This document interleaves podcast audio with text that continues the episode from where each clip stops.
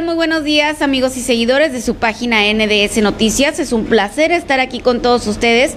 Como todos los días, de lunes a viernes, muchísimas, muchísimas gracias. Y pues bueno, le doy la más cordial de las bienvenidas este lunes 5 de julio, oiga. 5 de julio con mucha información, muy buenos invitados. Ahorita les voy a decir quién nos, quiénes nos acompañan en el set, con quienes vamos a platicar, porque ya tenemos a nuestros invitados aquí en NDS Noticias. Le doy la más cordial de las bienvenidas muchísimas gracias a todas las personas que nos ven por la mañana, que nos ven en el transcurso del día. Muchísimas, muchísimas gracias. ¿Y de qué vamos a platicar? Bueno, yo creo que ya me extrañaban, oigan, pero es que la semana pasada hubo mucho trabajo de campo. Tuvimos que salir incluso a la capital a trabajar. Hicimos algunos cambios en el set, yo creo que ya se están dando cuenta. Y pues no fue posible. Pero esta semana se lo vamos a compensar le vamos a compensar con mucha más información. Vámonos rápidamente de qué vamos a platicar el día de hoy en las noticias con su servidora Carmen.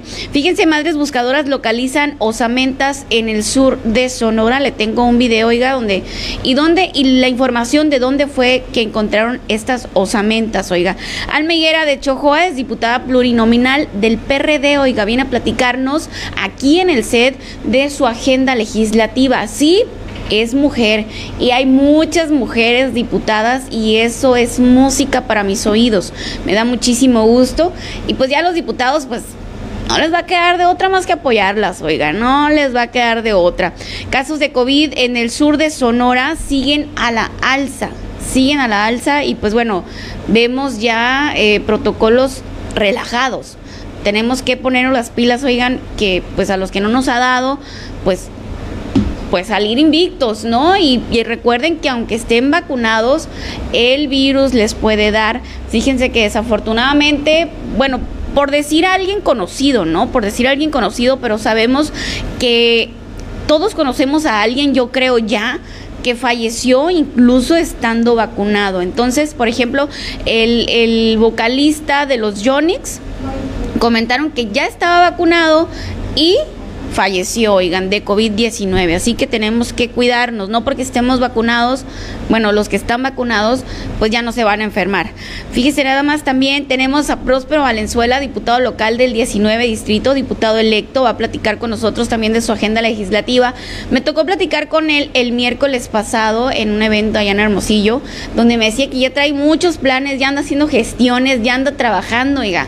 Bueno, eso es lo que ocupamos que ya ocupamos que se pongan a trabajar los que todavía no llegan de tan necesitados que estamos, oigan. Ya de verdad nos urge. Lluvias en Hermosillo provocan muerte de dos personas. Realmente fue una lluvia que nadie se esperaba que fuera tan, tan, eh, tan grande esta lluvia, oigan, que desafortunadamente dos personas perdieron la vida. Le comento cómo.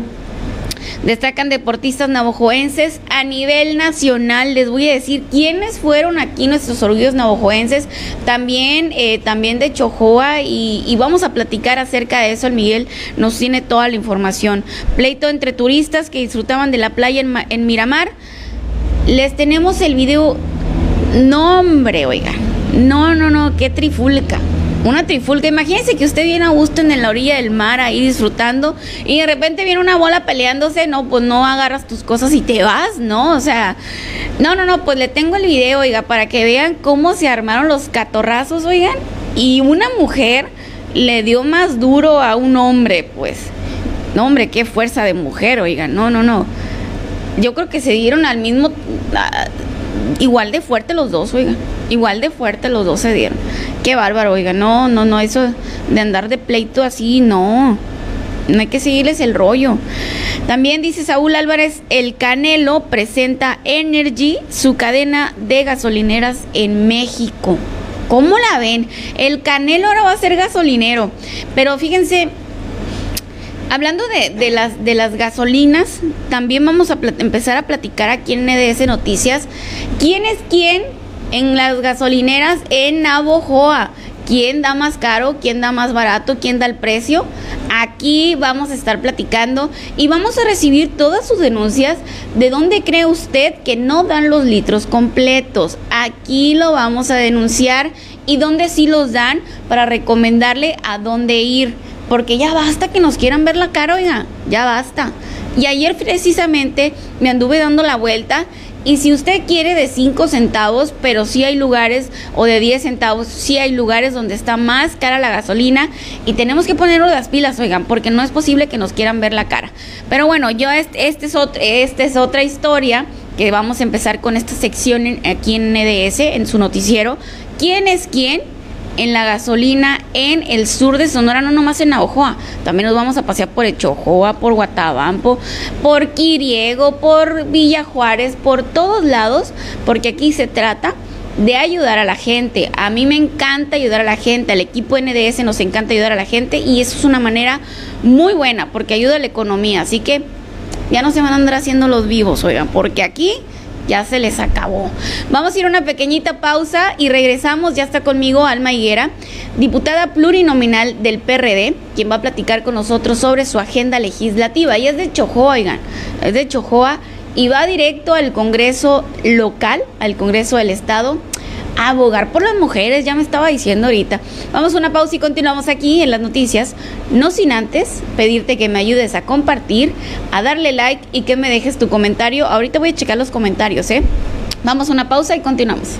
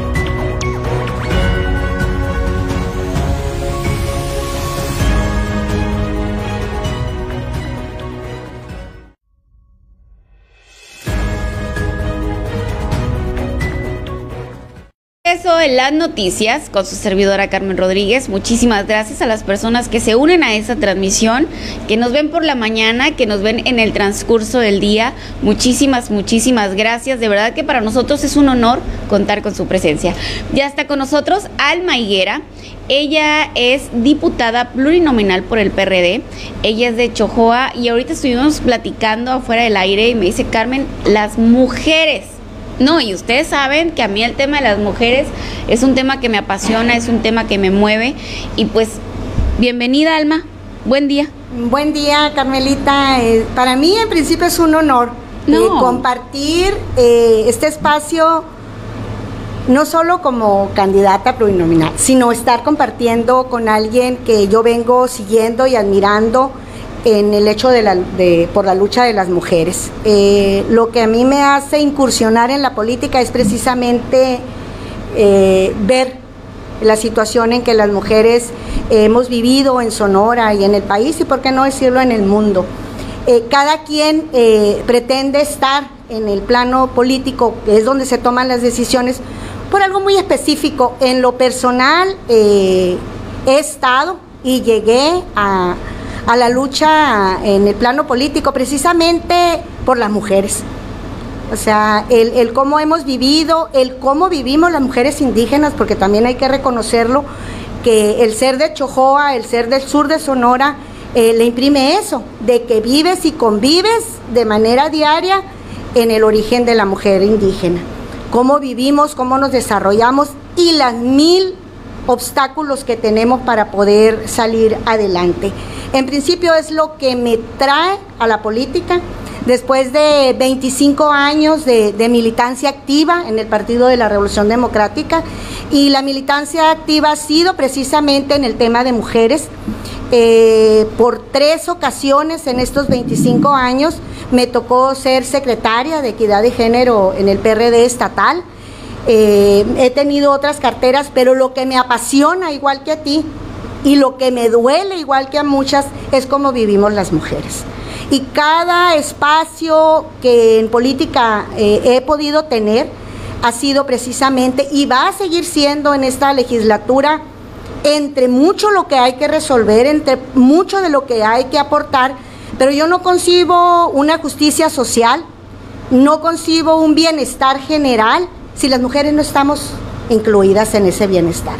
Si las mujeres no estamos plenas, si, no gozamos con cabalidad de nuestros derechos, no podemos hablar de justicia social, ni podemos decir que tenemos un Estado libre. Tendremos un Estado libre y soberano cuando las mujeres estemos plenas en nuestros derechos. Muchos avances en cuanto a derecho en papel. El asunto es poder ejercer con plenitud y libertad cada uno de los derechos que le debemos a muchas mujeres que han quedado en el camino, que siguen en la lucha y que en lo personal es un compromiso con mi partido, me da una distinción, me da un espacio que no es regalado, por supuesto, que es de trabajo, que es de constancia, que es de lealtades, porque en política se vale y lo que más cuenta es la lealtad. Yo he sido firme y leal a mi partido. ¿Por qué? Porque el PRD ha sido impulsor en la inclusión de las mujeres. Antes de que fuera constitucional el 50-50, el PRD en sus estatutos y en su reglamento lo tenía establecido. Fuimos la piedra, fuimos quienes estuvimos entre la sociedad civil, mi reconocimiento a las colectivas de las mujeres en Sonora, que gracias a eso hay una acción afirmativa en el Instituto Estatal Electoral que permitió que los partidos pusieran como prioridad una mujer en sus listas. Y ese es un avance de las mujeres, un agradecimiento a Guadalupe Tadei porque fue impulsora, porque es mujer y porque se dieron las condiciones. El compromiso de las 19 mujeres que vamos a estar en esta legislatura, independientemente de la vía por la que hayas llegado, hay un compromiso con las y los sonorenses, pero principalmente nos toca marcar la pauta desde una legislatura mayoritariamente de mujeres. Tiene que ser distinto, tiene que ser más productiva, tiene que ser más apegada a la sociedad y tiene que ser más justa y más benévola con las mujeres y sobre todo con las mujeres indígenas. Definitivamente, Alma, definitivamente, pero mencionaste algo muy interesante hay avances, por supuesto que hay avances y no podemos decir que, que, las mujeres pues no hemos logrado espacios, no hemos logrado eh, pues algo, ¿no? Eh, en el transcurso de tantos años de lucha y, de revoluciones eh, y de tanta feminista. Claro que por supuesto que se ha logrado, pero en su mayoría se ha logrado en el papel. ¿Cómo podríamos, cómo se podría entonces, Alma, poder llegar a la acción, ¿no? Porque de repente dicen, no, es que la mujer tiene derecho a vestirse como ella quiera, la mujer tiene derecho a hacer como ella quiera, tiene derecho a pensar como ella quiera. Pero mal salimos vestidas de alguna manera y, ay, ¿ya la viste? Ay, no, pues si cómo no quieres que te agarren ahí en la calle y te violen y te levanten si mira cómo andas vestida. O, o si tenemos una manera de pensar, ay, ahí va la loca, pues, está loca, no, está loca. Mírala, ahí se anda peleando, ahí anda diciendo cosas, y anda, haciendo marchas. O sea, ¿cómo llegar entonces de los derechos que tenemos, o por ejemplo, este 50-50 eh, que se da ahora, Alma, que se da ahora en la política, ¿no? En, los partidos que, que le exigen a los partidos 50% mujeres, 50% hombres en las candidaturas. Entonces me decían a mí, Carmen, es que Eso no debe de ser posible. ¿Por qué? Porque hay mujeres que no son, no están preparadas para esos puestos. Y sin embargo se los tienen que dar a fuerzas porque son 50 y 50. Es un requisito que tenemos que cumplir. En cambio, si fueran mujeres que ellas quieren participar y que están preparadas, eso sería que se ganen su puesto. Y le digo yo, óigame no. Una vida entera queriendo ganarse puestos y la verdad, me van a disculpar los hombres que están en el set, me van a disculpar. Pero son una bola de garañones que siempre se habían peleado en la política los que tienen los altos mandos. ¿Y qué pasaba si una mujer alzaba la mano? No, no, no, no, espérate, espérate. O dale algo, hombre, para que se calle. Dale algo ahí, lo que sea, dale, convéncela, convéncela de que no. Ahora, ahora estamos en el 50, 50, mm, Alma. ¿Y qué pasa? A ver, andan buscando ahora los políticos, los hombres, sí, los hombres. Algunos, no todos. Reconozco que no todos. Hay unos que sí tienen que, que sé que están del lado de la mujer y que ellos quieren realmente la participación de la mujer y que están del lado de nosotras. No todos, debo especificarlo. Pero también dicen, ah, bueno, ¿cuáles son los municipios más chicos? Ah, mira, acá, ahí mandan mujeres y acá mandas a los hombres. ¿Cómo cómo accionar, Alma, cómo accionar del papel a la vida real, a donde sentimos, a donde la mujer está rezagada, a donde la mujer ha sido violentada. Mira, en principio eh, es un enorme avance el, haber logrado el 50-50, que no nos garantiza eh, lo que dices, o sea, todas las mujeres que llegamos ahí tenemos que llegar en ese sentido en el, en el sentido general de hacer justicia social, pero hay, hay una deuda histórica con las mujeres.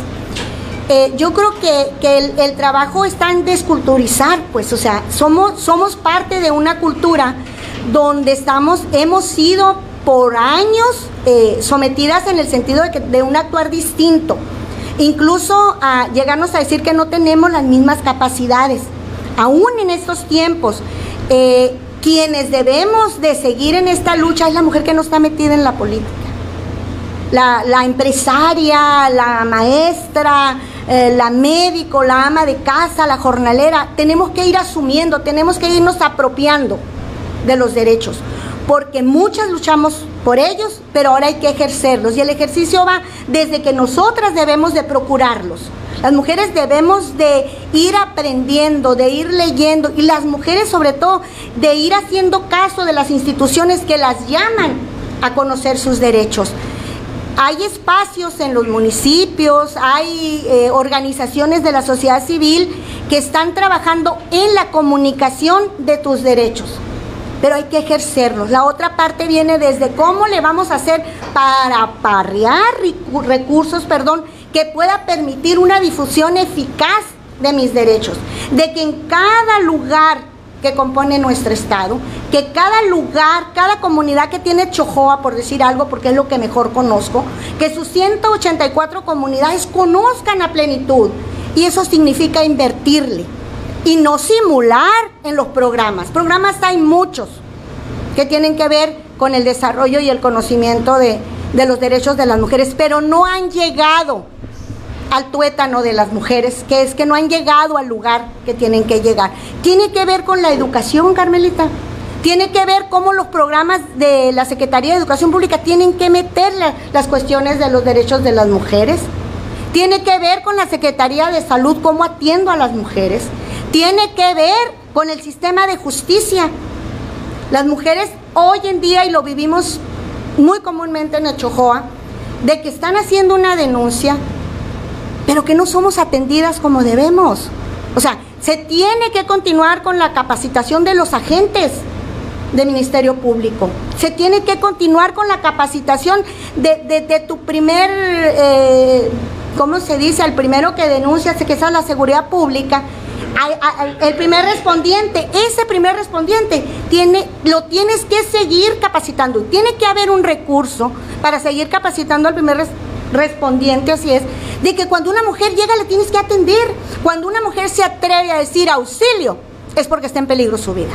Cuando una mujer va a una institución donde cree que puede ser atendida, es porque está en riesgo su vida. Y quienes están detrás de un escritorio atendiéndolas tienen que tener la sensibilidad, la capacitación y sobre todo la entrega para atenderla, porque no podemos perder de vista. Cuando una mujer va a hacer una denuncia, está en riesgo su vida y la de su familia.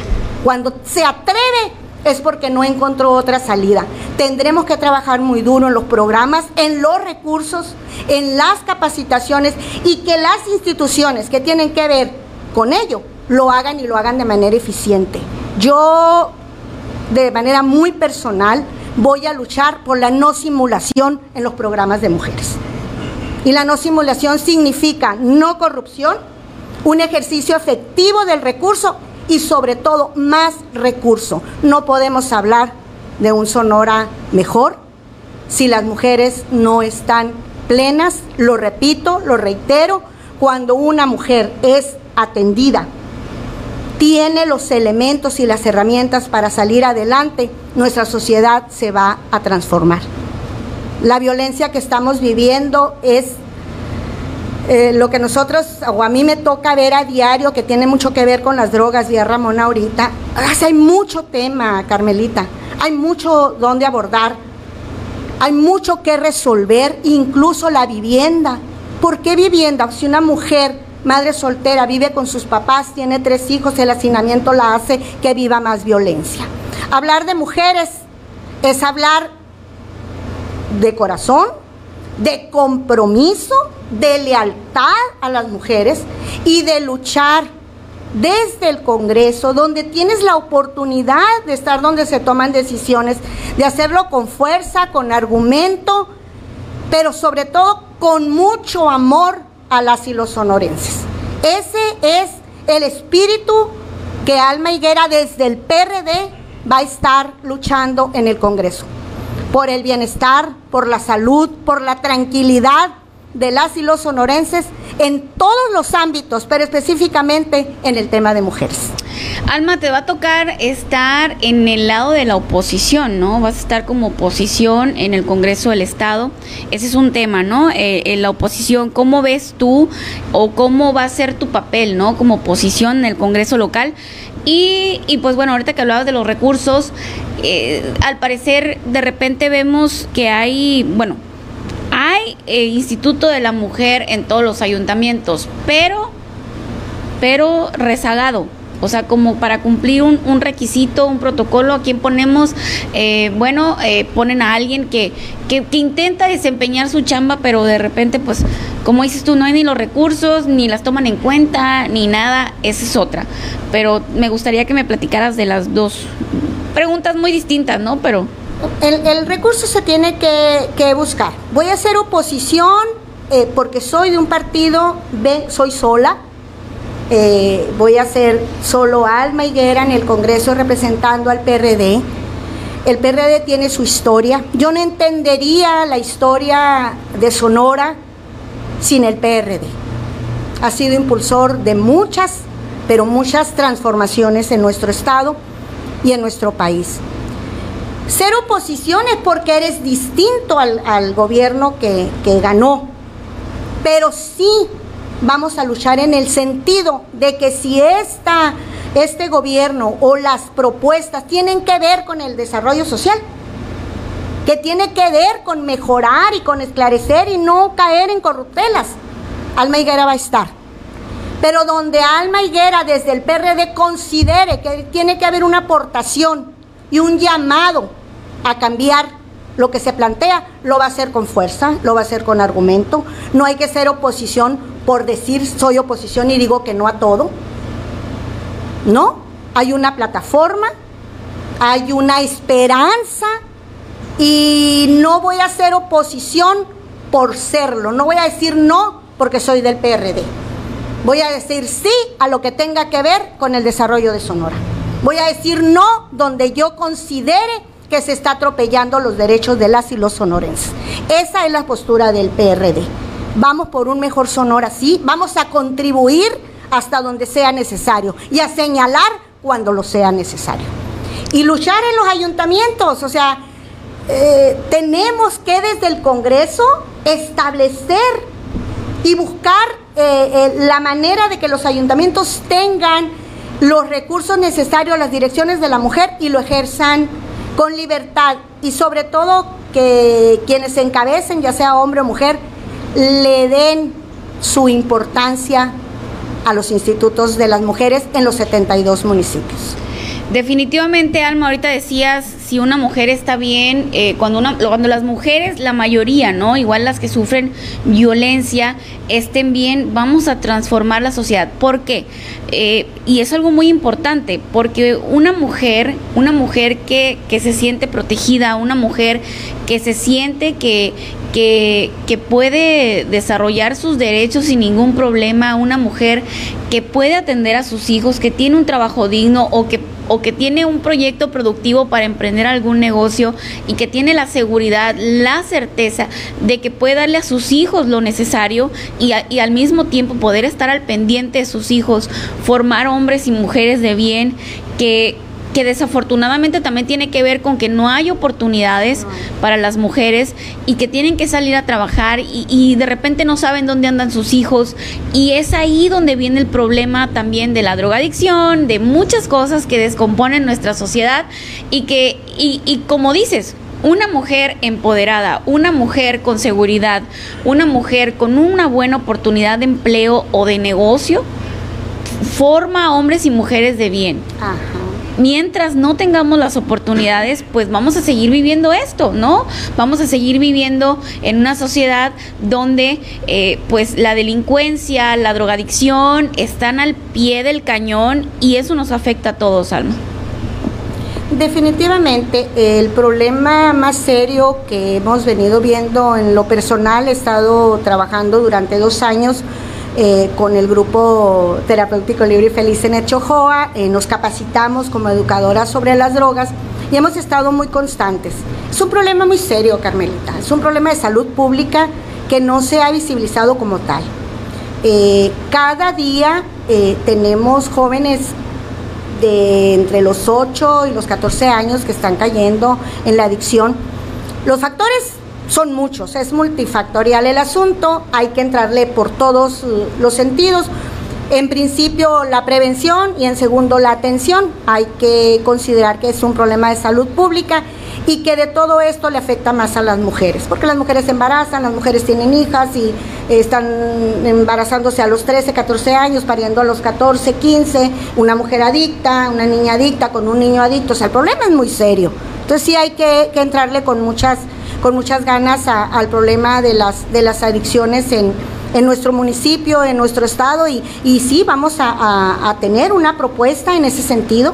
En, la prevención y atención de las adicciones es una eh, de las cosas que yo tengo muy claras porque lo vivo a diario, eh, lo convivo en el grupo, eh, y es un problema muy serio, de, yo le digo que es el monstruo de las mil cabezas, pero tenemos que, entrarle por ahí, tenemos que sensibilizarnos más, tenemos que ser más empáticos con la sociedad, tenemos que ser más empáticos con ellas.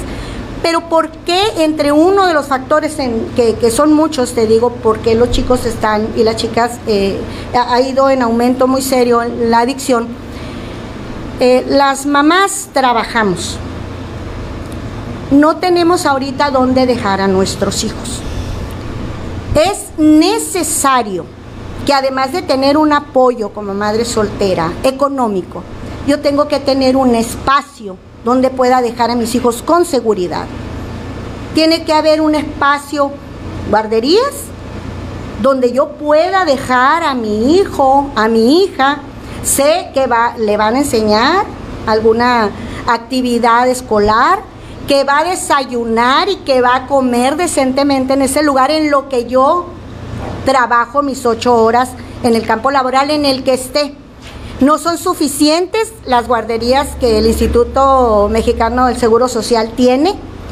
Eh, si bien es cierto que por la pandemia están otras cerradas, pero más allá de eso, tiene que haber un espacio, lo tiene que procurar el Estado, es un compromiso que debe tener el Estado si hablamos de que queremos bienestar, tenemos que generarla. Y una manera de generarla es que yo como mamá tenga la seguridad o como papá soltero, porque no somos solo las mujeres, donde pueda yo depositar o dejar a mi hijo en un lugar que tenga seguridad y que tenga un desarrollo humano. Y esas son las guarderías. Hay que luchar por esos espacios, hay que meterle, hay que elaborar un proyecto ejecutivo donde expongamos cuál es la situación, una exposición de motivos muy seria, muy fuerte, de que tenemos que entrarle por ahí. Es mucho, Carmelita, no nos alcanzaría el espacio, ni el tiempo, ni la pasión, porque a mí me apasiona Estoy aquí por pasión, por ganas, por compromiso, un compromiso muy fuerte. Tengo 25 años en esta lucha, no soy de ayer, no soy producto de la casualidad. El PRD no me escogió solo porque vamos a cumplir un compromiso con una mujer, sino un compromiso con la sociedad, un compromiso con las mujeres y un compromiso con mi partido.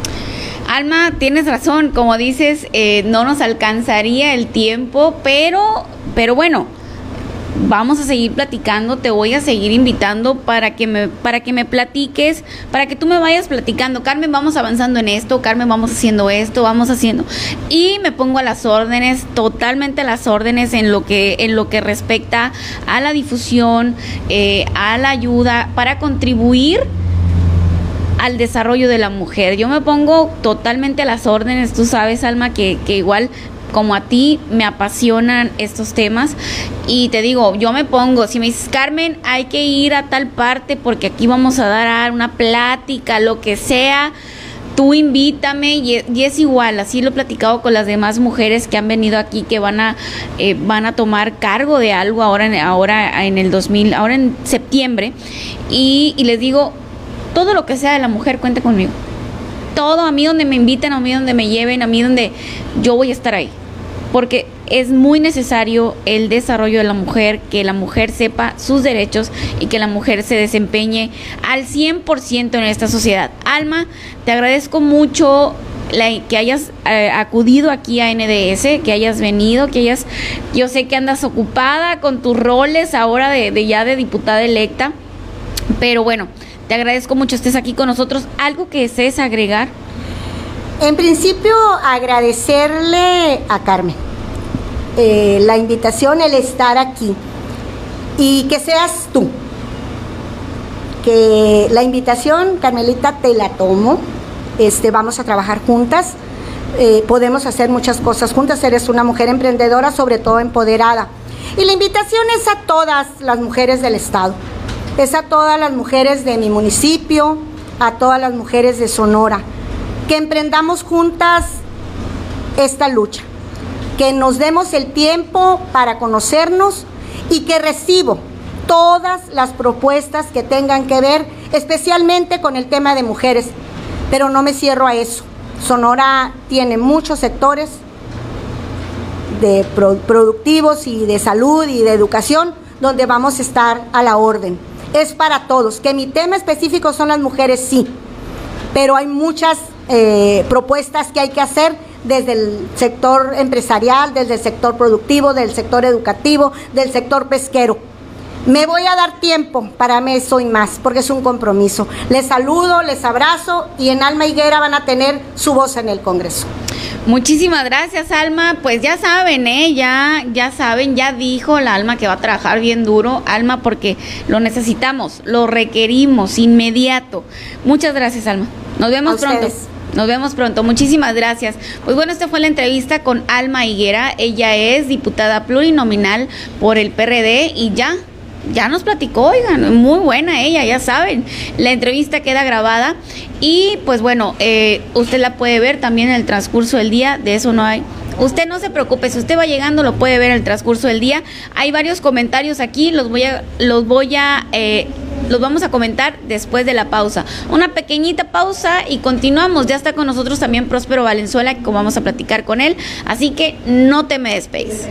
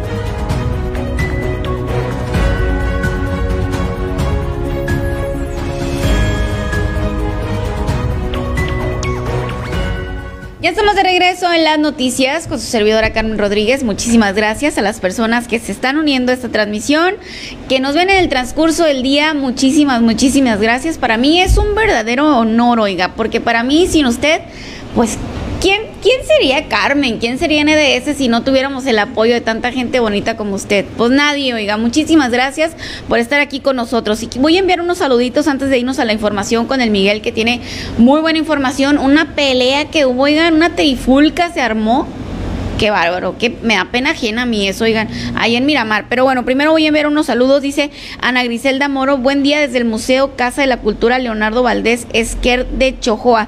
Saludos, mi Griselda, te mando un abrazo bien fuerte, Dora Cruz, buen día, saludos, Carmelita, saludos, Dora Cruz, te mando saludos. Un abrazo muy fuerte. Ana Griselda dice, felicidades Machiguera, orgullosamente el Zaguarales Chojoa. Fíjate, sí, es de, del Zaguarales Chojoa, como les comentaba, y es de allá y dice que va a trabajar bien duro por las mujeres, incluso las mujeres indígenas sobre todo. Dice muchas felicidades, muchas bendiciones más chiguera y a darle trabajar como usted sabe, por eso se ha ganado este gran lugar. Dice Gerardo Javalera Beltrán, saludos a mi próxima diputada del PRD. Ana Griselda dice, sabemos que no defraudará la confianza depositada en ella, desempeñará muy bien su trabajo porque sabe cómo hacerlo y no descansará para lograr sus propósitos. Que Dios la acompañe, dice. Pues bueno, esos son los comentarios, bueno, son los que me aparecen ahorita, oigan, no me aparecen todos. Bueno, ahorita checo bien, checo bien cuáles cuáles me faltaron y ahorita los vamos a mencionar. Miguel, buenos días. Buenos días, Carmen. Un excelente día para todas las personas que nos acompañan esta mañana de lunes 5 de julio. Fíjate, Carmen, que el día de ayer el día de ayer mm, circuló mucho en redes sociales un video de algo que sucedió, que pasó allá en Miramar, en la playa de Miramar. Estaban ahí eh, familias, jóvenes, padres de familia, un poquito de todo. Y de pronto se agarraron a trancazos Carmen Rodríguez en plena playa. En plena playa era un grupo de jóvenes, hombres y mujeres, totalmente reprobable el acto. Al parecer no hubo lesiones ahí de consideración. Por ahí el ego salió golpeado en algunos casos.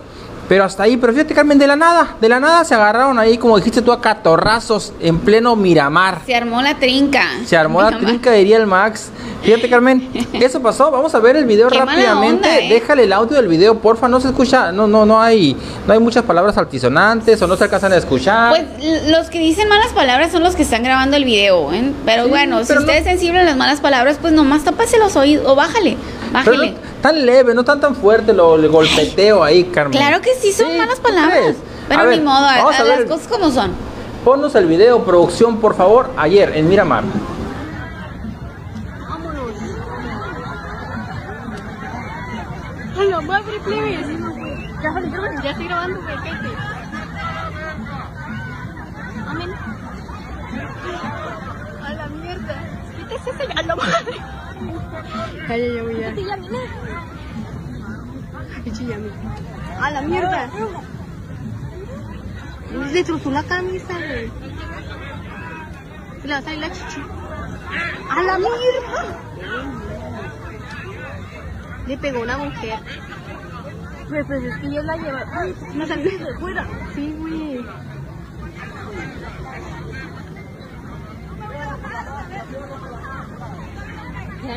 Deja el celular que tengo.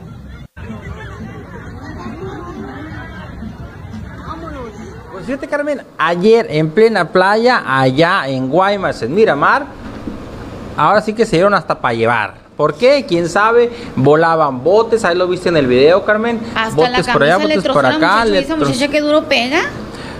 Sí, Carmen, pero recuérdate que la violencia genera violencia, ¿no? Por genera violencia y en algún momento, en algún momento, eh, el joven, este, que aún con todo y que la, la se defendió, la pudo haber golpeado más fuerte y la crítica fuera destructiva contra ese joven.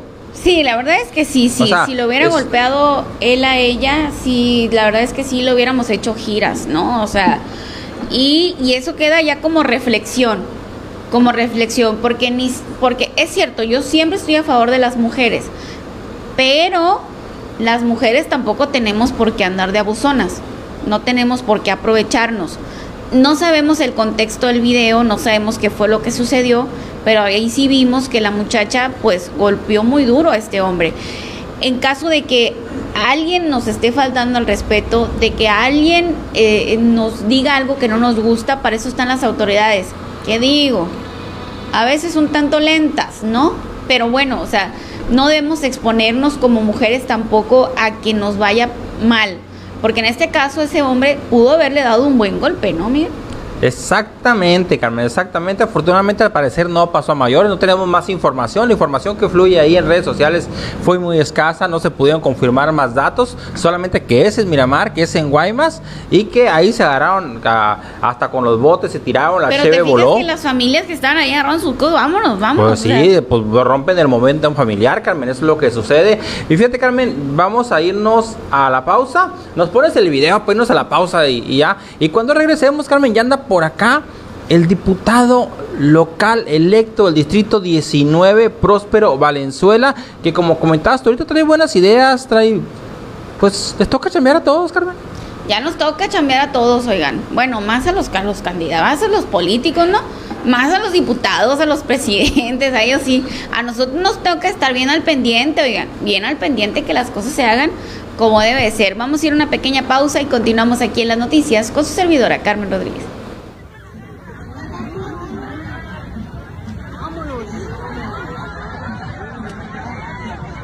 La madre, plebes. Ya, ya, ya estoy grabando, güey. Amén. A la mierda. Quítese ese a la madre. Calla, ya voy ya. A la mierda. Le destrozó la camisa, güey. Se le va a salir la chichi. A la mierda. Le pegó una mujer. Pues, pues es que yo la llevé. No salió de fuera. Sí, güey.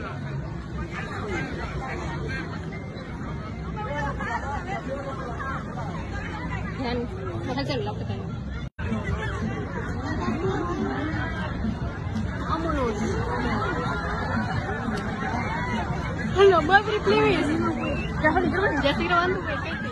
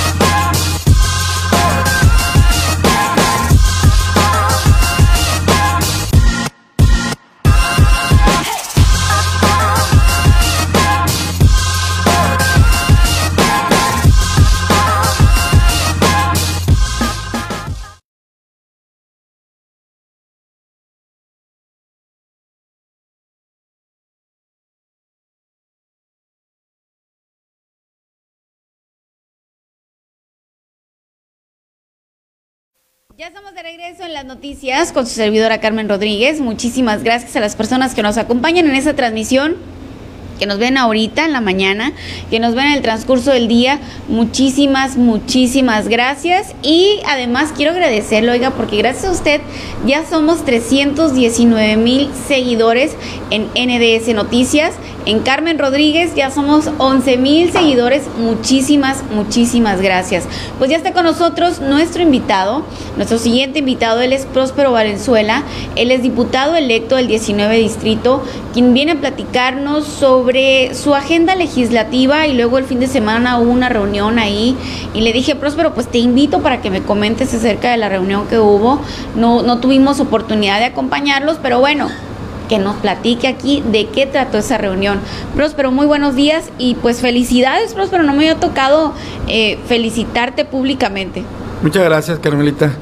Y un saludo a todo tu auditorio, que ya es una familia muy numerosa en NDS Noticias.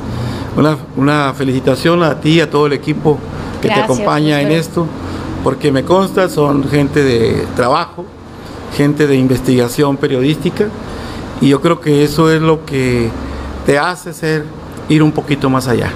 El investigar, el ser objetiva, el ser eh, la mujer que defiende la causa periodística a través de la verdad. Gracias, Próspero. No, hombre, qué honor. Muchas gracias. Próspero, el fin de semana tuviste, bueno, ahorita traemos varios temas, ¿no? Pero el fin de semana tuviste una reunión a la cual me invitaste. Cuéntanos, ¿de qué, trata, de qué trató esta reunión? Pues mira, fue un encuentro regional en el Distrito 7 de diferentes liderazgos del Movimiento Nacional por la Esperanza que dirige la diputada federal Lorenia Valle San Pedro en Sonora.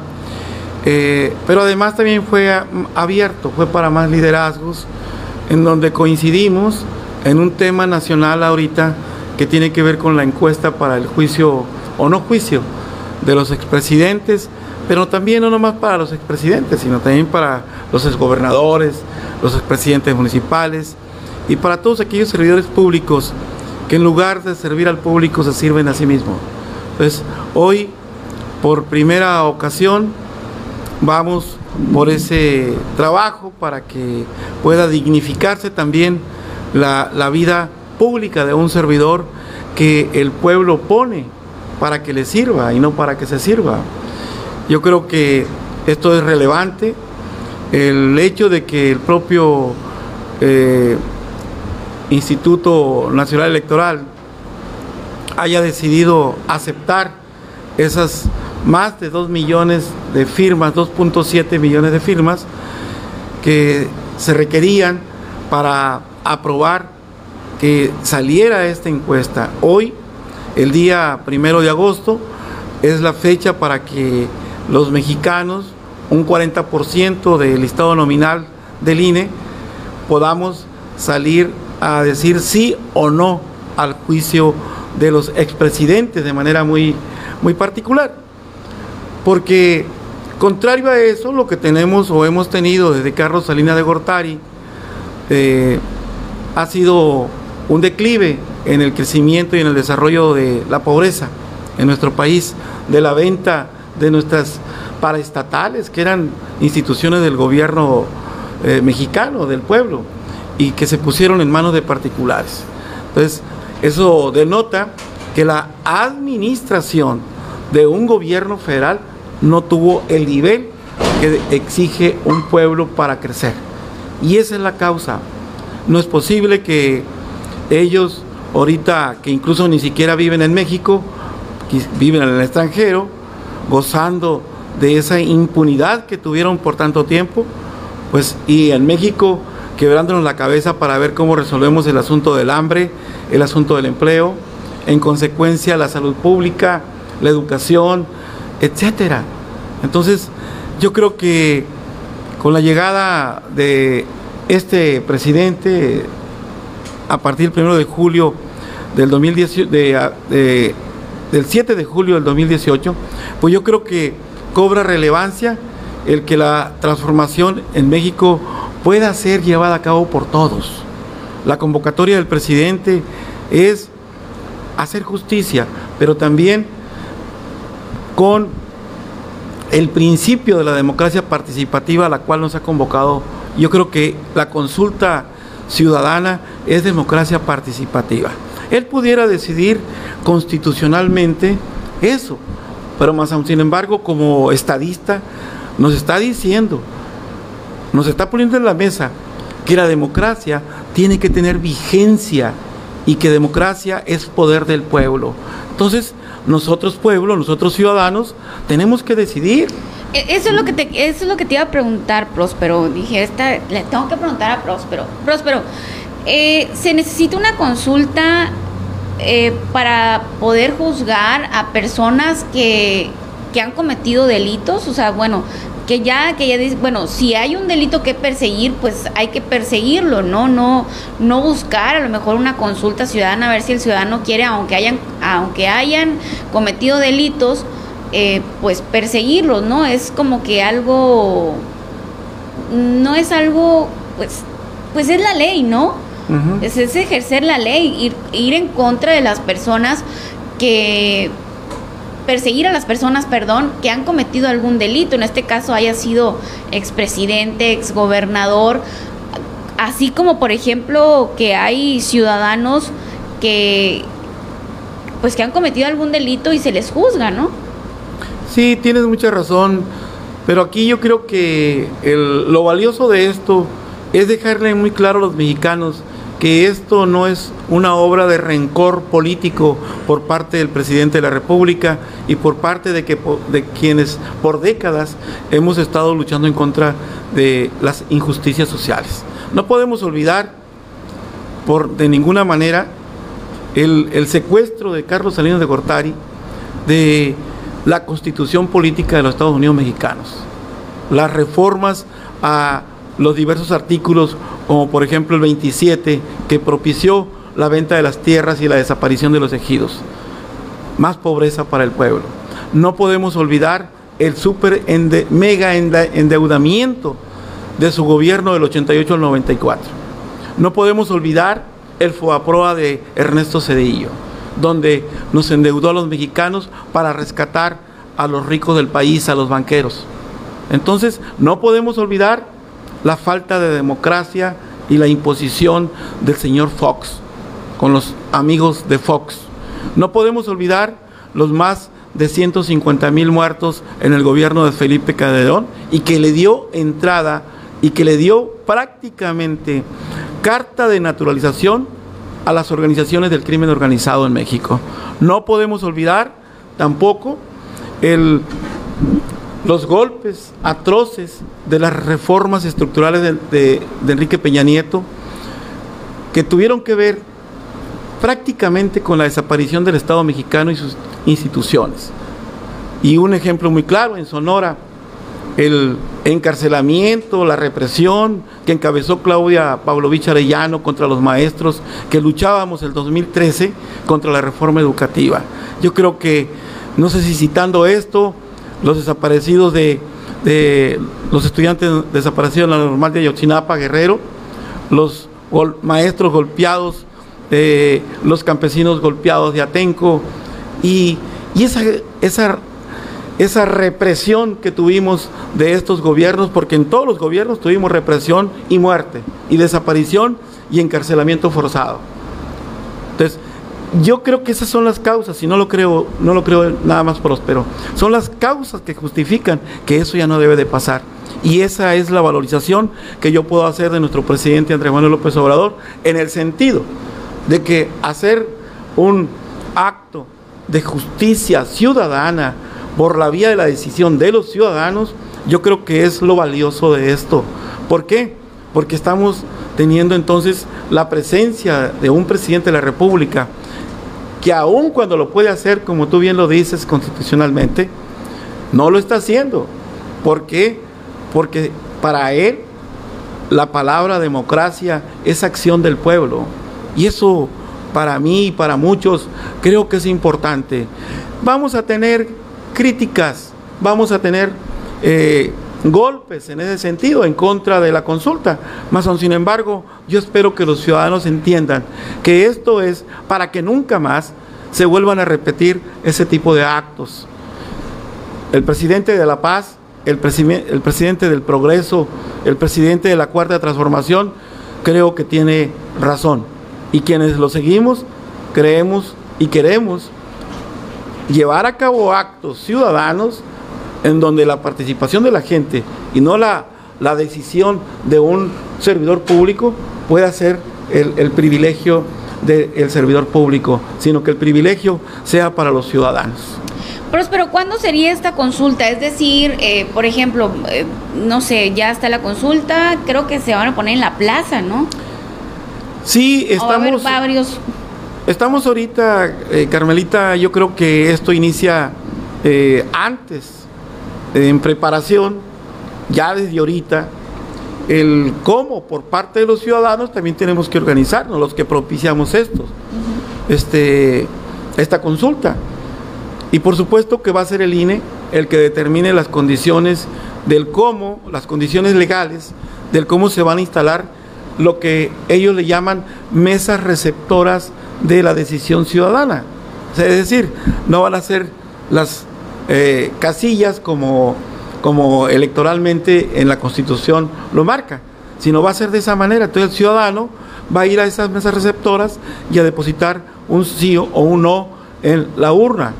Para ello, vamos a estar muy al pendiente de, lo, de la información que nos dé el INE, de dónde van a quedar instaladas las mesas receptoras.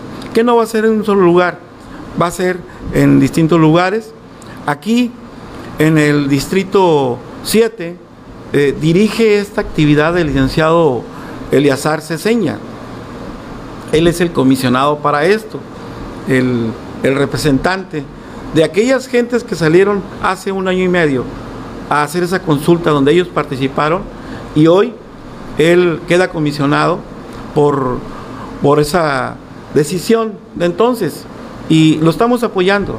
Yo solamente soy como ciudadano, como diputado, que respaldo las decisiones del pueblo de mi distrito que me corresponde, a ser un colaborador más para que a los expresidentes y a todos los que le roban a México sean enjuiciados. No es posible que, que si va una madre de familia, que sus hijos tienen hambre y se roba algo en el súper, un paso de carne, un kilo de frijol, sea enjuiciada, sea encarcelada y quienes nos roban y nos matan de hambre anden en libertad ahorita. Próspero, entonces tú consideras que la decisión del pueblo va a ser unánime y van, el pueblo va a decidir enjuiciar a estos, eh, pues, expoli bueno, eh, exmandatarios, digamos. Va a ser un 40% eh, de los votantes del el padrón electoral. Hay cifras ya que nosotros sacamos para que podamos sacar en nuestro, en nuestro municipio o en mi distrito o en cada distrito o en Sonora eh, los números que ocupamos para que eso suceda. Necesitamos que participe como mínimo un 40% del padrón electoral y, y, no que, y eso no significa que el 40% vaya a ser sí. El del 40% pues va a estar compartido, unos que no, otros que sí.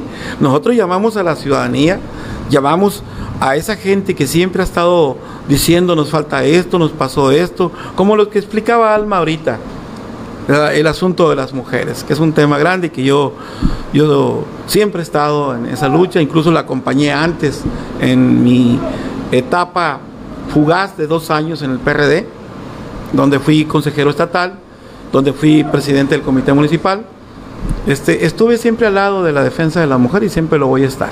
Ahorita es un 54% de las mujeres que van al Congreso de Sonora y yo la verdad felicito este hecho donde la ciudadanía respondió para que la mujer eh, no solamente se empodere por empoderarse, sino que sirva desde donde va. Y yo al margen de los colores, al margen de, de, de dónde provenimos en esta, de esta elección, yo, yo reconozco en alma esa lucha como ella dice, de más de 25 años. Bueno, pues entonces, yo tengo unas cifras aquí, si me permites darlas a conocer, de qué es lo que ocupamos, de los números que ocupamos rescatar en esta consulta ciudadana. Por ejemplo, en el distrito 19 tenemos una lista nominal de 92.305. El 40% que nosotros requerimos en el distrito 19 son 36.900 22 ciudadanos que participen a favor o en contra, por, el sí o por el no, pero queremos que el sí. Y me voy a referir eh, al Distrito 20. El Distrito 20 que encabeza nuestro amigo por parte de Morena, Arturo, el ingeniero Arturo Robles, hay una lista nominal de 89.323 eh, ciudadanos para votar y lo que requerimos ahí, el 40%, son 35.729. Ahora, me voy a Navojoa para no irme más lejos. Me voy a Navojoa, tenemos 124.788 en el estado nominal. ¿Cuántos requerimos en Navojoa que vayan a votar el día primero de agosto? 49.915 personas que aparezcan en el estado nominal para hacer efectivo el juicio a los expresidentes. La pregunta es una sola pregunta y la respuesta es un sí o es un no. Nosotros estamos convocando a que los ciudadanos se inclinen, decidan, y no por odio y rencor, sino decidan por justicia social a decir sí a enjuiciar a los servidores públicos que roben, que traicionen a nuestro país, que traicionen a nuestro Estado o que traicionen a nuestros municipios. Próspero, esta, esta eh, pues consulta, ¿no? Va a ser para los que ya estuvieron, pero va a continuar, o sea, estas consultas van a continuar, por ejemplo, no sé, el próximo año para los que ya salieron, que incluso también fueron parte de la 4T, ¿no? Sí, definitivamente, por eso digo, esto deja un, un, un antecedente, como antecedente va a dejar a un precedente, en el sentido de que, de que esto, una vez que tenga los números, el INE los va a pasar al Congreso de la Unión, a la Cámara Baja, y ahí, pues, es donde se va a construir la ley precisamente para eso, Carmelita. Entonces, por eso la finura y la bondad de la consulta es para antes y es para después, para todos los que ejercemos una participación del voto ciudadano, del servidor público. Y con esto buscamos aquí hacer valer esa que no solamente sea es o sea una frase del no robar, no mentir y no traicionar. Convertir a ley esa, esas tres palabras, ¿no? Próspero, fíjate, eh, bueno, fíjate, hablando de esto de las leyes y todo eso, ¿no? De las denuncias o de las consultas. En alguna ocasión me tocó estar en una que porque dices que, ya el resultado no de esta consulta se va, se va a pasar allá a la Cámara de Diputados. Nos tocó, me tocó estar en una reunión donde estuvo Odrasir Espinosa, él es pues el fiscal, ¿no? De aquí del estado de Sonora. Y del fiscal anticorrupción.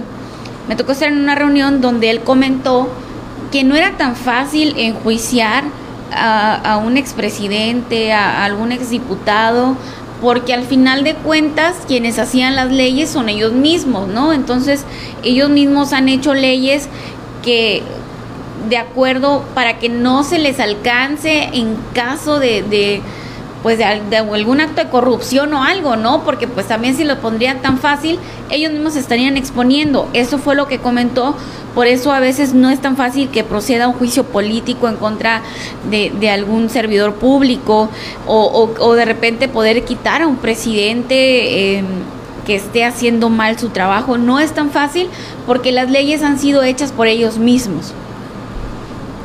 Hay frases célebres Dice una de ellas, un clavo saca otro clavo.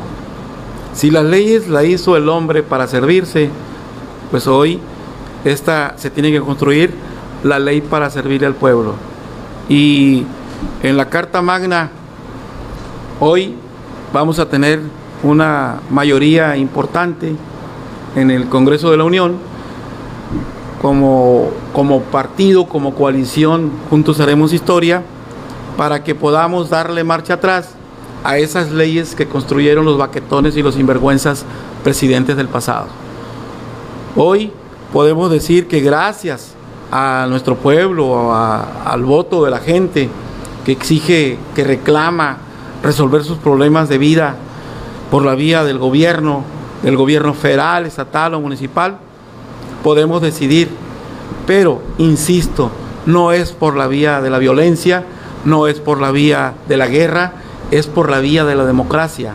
Y esto es valioso, es significativo. Por eso el presidente Andrés Manuel dice, yo lo puedo hacer, porque soy el presidente, porque tengo una parte importante de toma de decisiones al final del día, pero que lo haga la gente, que lo hagan los ciudadanos. Y eso es lo que estamos haciendo. Ese es el valor hay quienes dicen, oye, pues si también va, va a ser un gasto.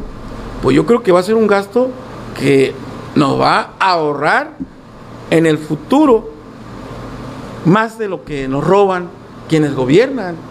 Así sea nuestro propio presidente Andrés Manuel López Obrador, como tú lo dices, así sea un gobernante de la cuarta transformación.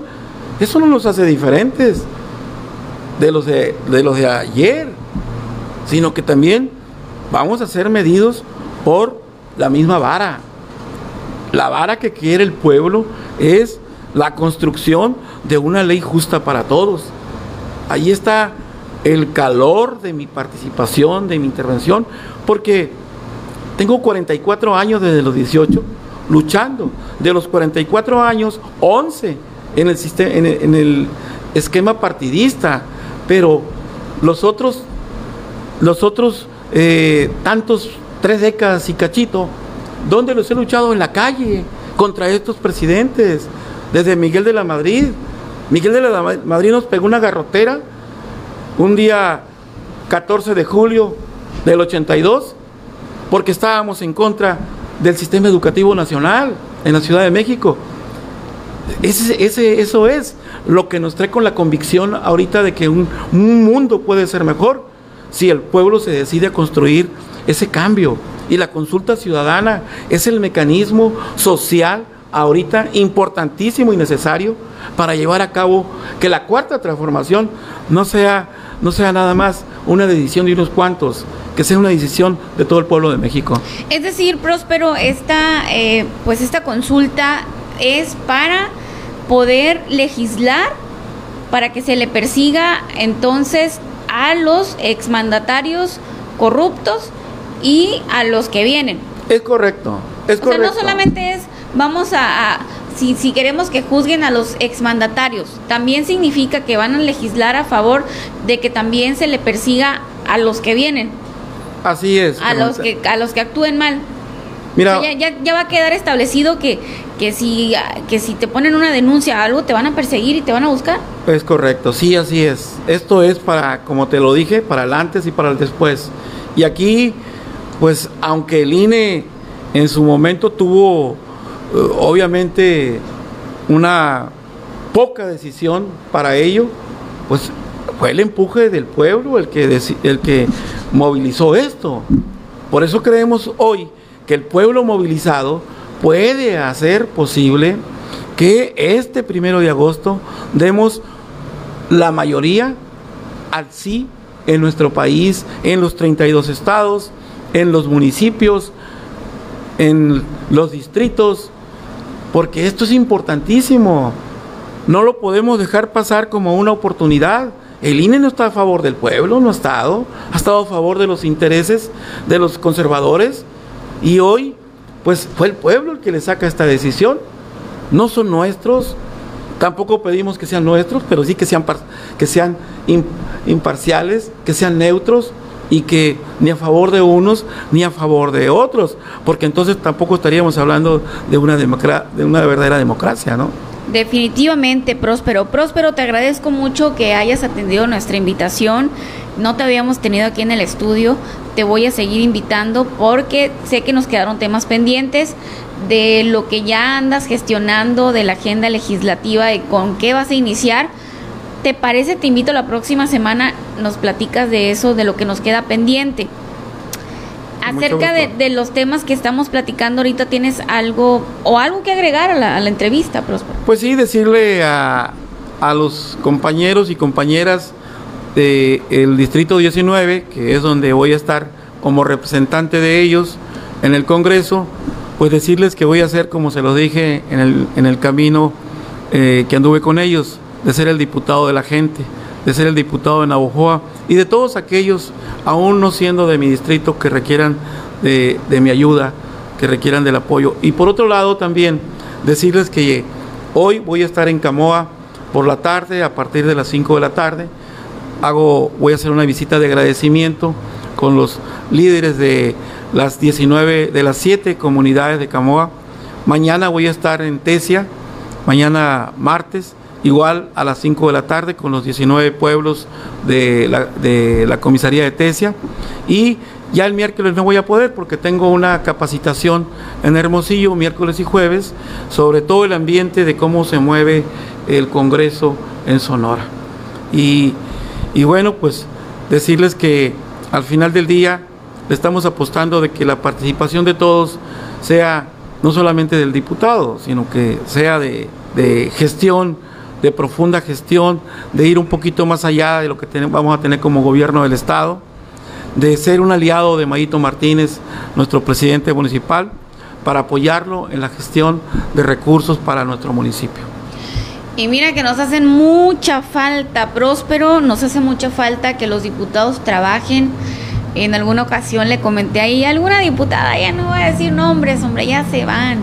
En la anterior legislatura estuvimos huérfanos de diputados definitivamente y pues nos surge, nos surge el chamba a los diputados, nos surge que empujen allá los temas que aquí a lo mejor los municipios no pueden resolver y Próspero, pues ya me platicaste en la semana que ya andas trabajando, ya andas trabajando y eso me da muchísimo gusto porque nos surge, nos surge mucha chamba para nuestro sur de Sonora.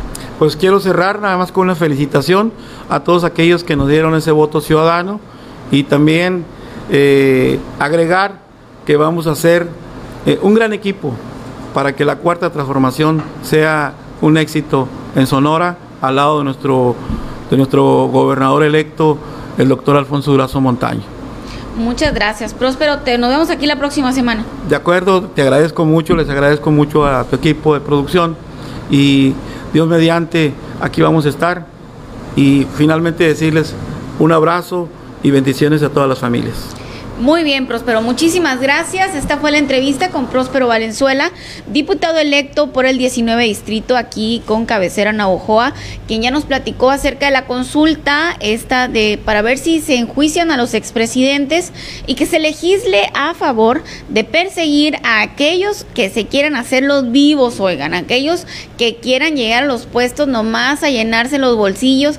Ya basta ya basta de esto. Vamos a ir a una pequeña pausa y continuamos aquí en las noticias con su servidora Carmen Rodríguez.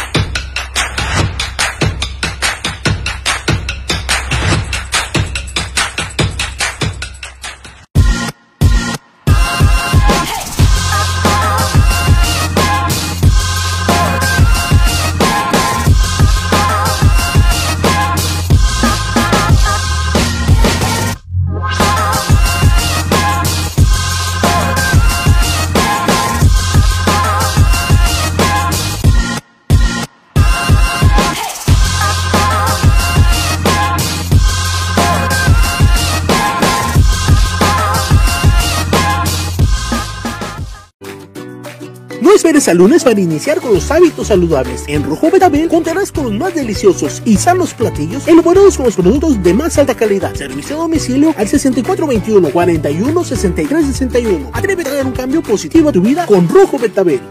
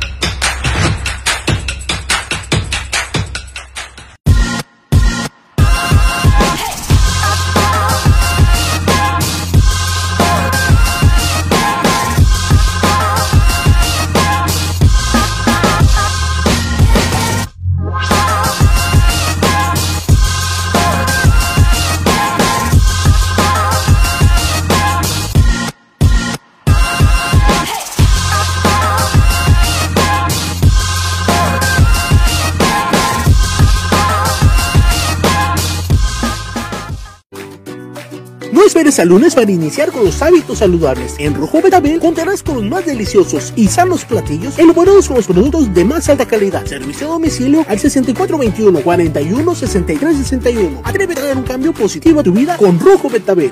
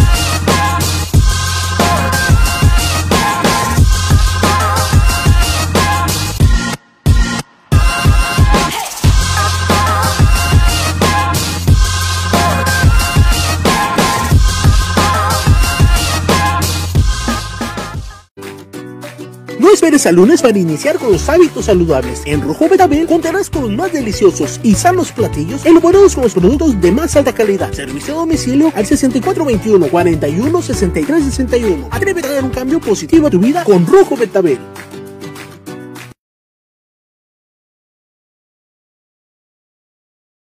Regresamos a las noticias con Carmen Rodríguez después de esta esta mañana tan legislativa que hemos tenido, Carmen Rodríguez.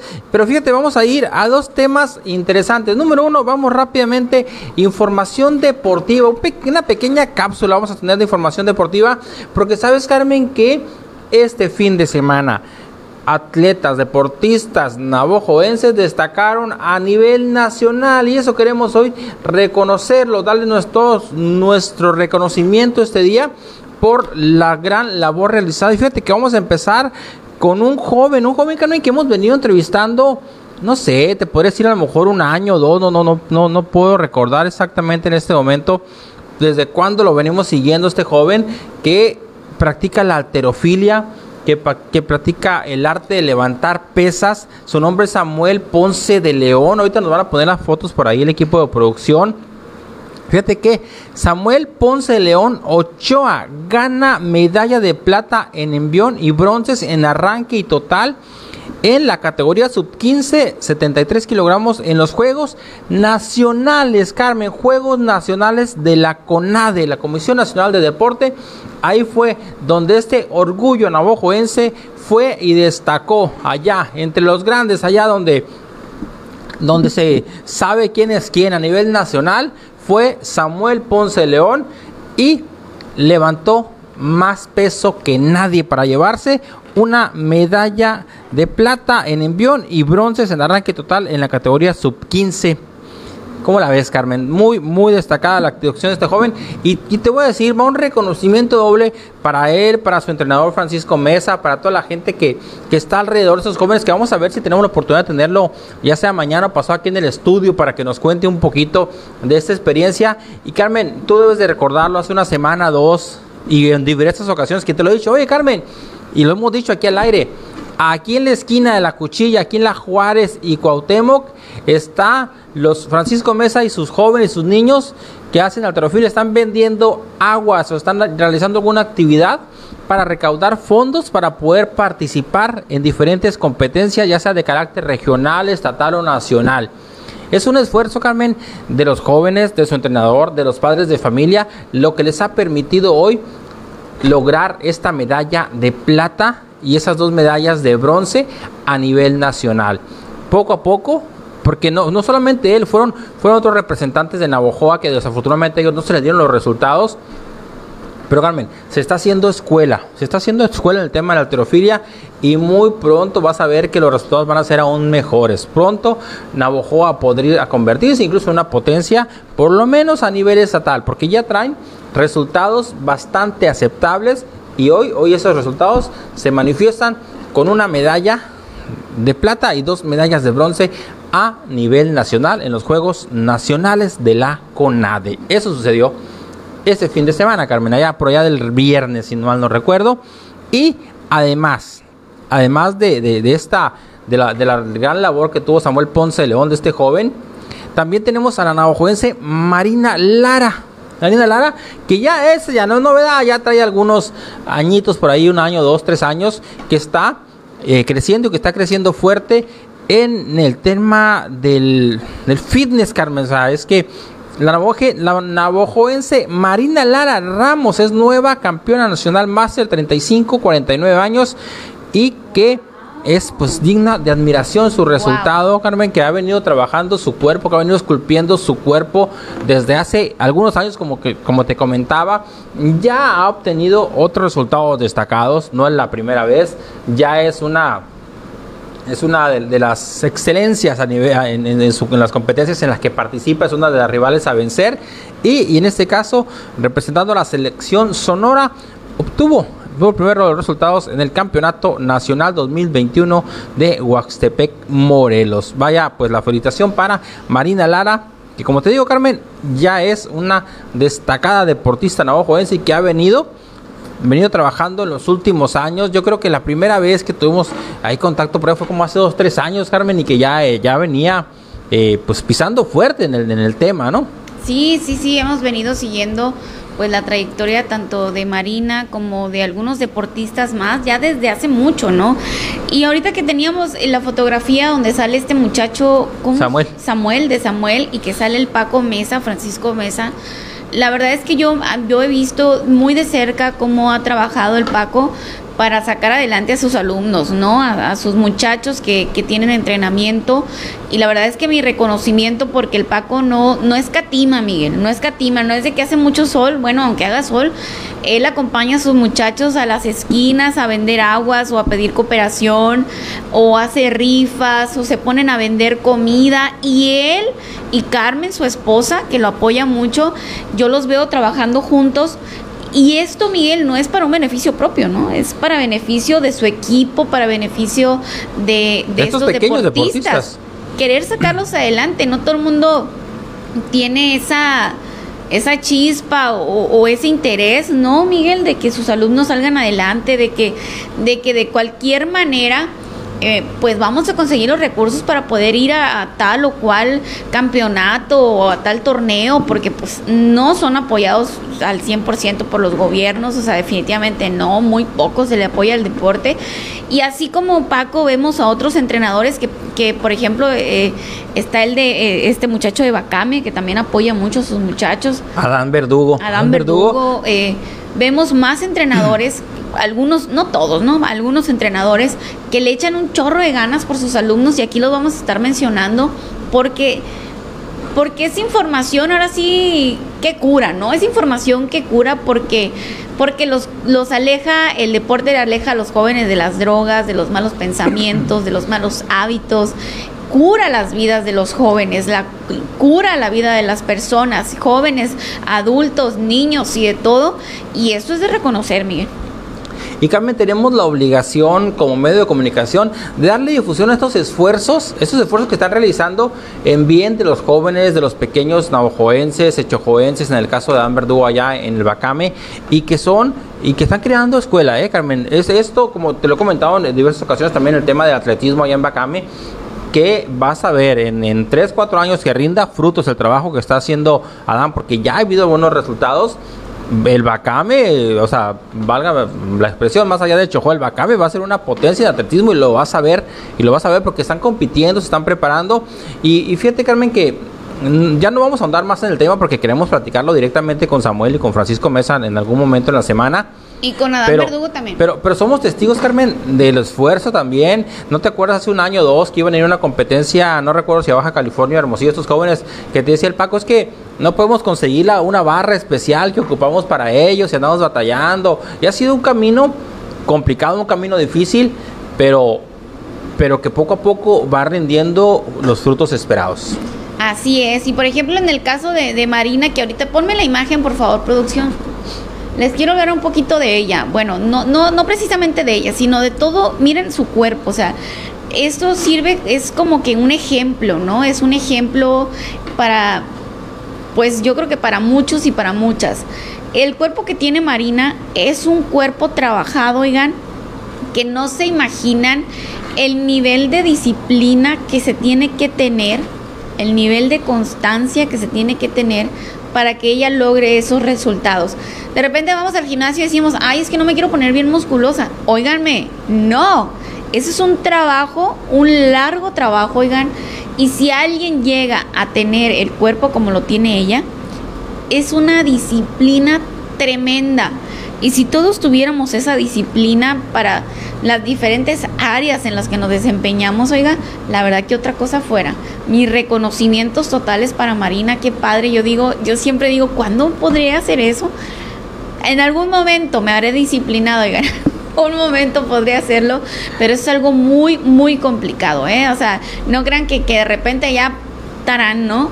No, es un cuerpo trabajadísimo, una disciplina tremenda y eso es lo que debemos inculcarle a nuestros hijos, ¿no? O sea, que sean disciplinados, que, que pues logren sus objetivos, que luchen por lograr sus objetivos y es lo que estamos viendo tanto con Marina como con Samuel. que ahorita pues pues ganaron allá sus lugares, oigan, fueron fueron primeros lugares, ¿no, mía? Sí, eh, eh, Samuel fue plata y dos bronces. Plata y dos bronces y Marina el primer lugar. Exactamente.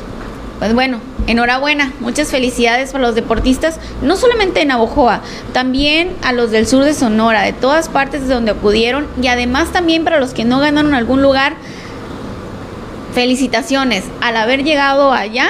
Ya son ganadores, al haber tenido el pase a esos Juegos eh, Olímpicos, ya son ganadores. Así que pues no se machicopalen, ustedes también son parte de una transformación.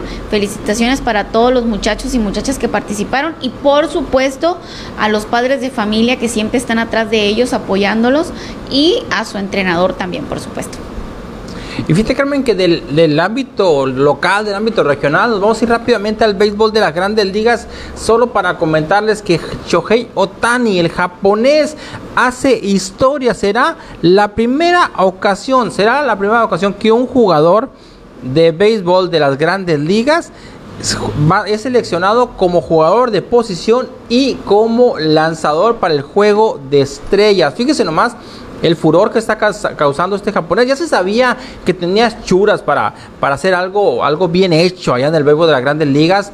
Eh, su primer año pues tuvo algunos destellos, el segundo año complicaciones con lesiones, pero fíjate que este año ha explotado y ha explotado lo grande el japonés Shohei Otani, un hombre eh, que, que sabe lanzar y que sabe batear y que lo ha hecho en estos momentos, Carmen, más de 30 cuadrangulares ya, creo que lleva 31 cuadrangulares, que es el líder del béisbol de las grandes ligas y además tiene la capacidad de ir y lanzar y lo está haciendo cada semana, está cumpliendo el rol como lanzador y como bateador, algo que no se veía a estos niveles, tal vez desde Baby Ruth hace alrededor de 100 años y que Baby Ruth es la máxima estrella, es el hombre más consagrado en el béisbol de los Estados Unidos.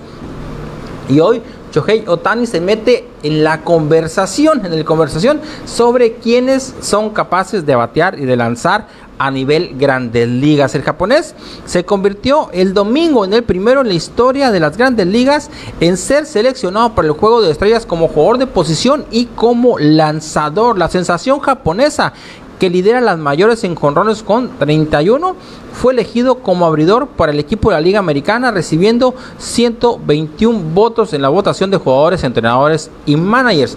Otani ya, Otani ya había sido seleccionado como bateador designado para el equipo de la Americana y está inscrito también para la competencia de jonrones para el Home Run Derby y créeme, Carmen, que tiene posibilidades de llevarse el Home Run Derby, es un hombre de poder, es un hombre que le pega bastante fuerte a la pelota y que la pone con gran facilidad atrás de la barda.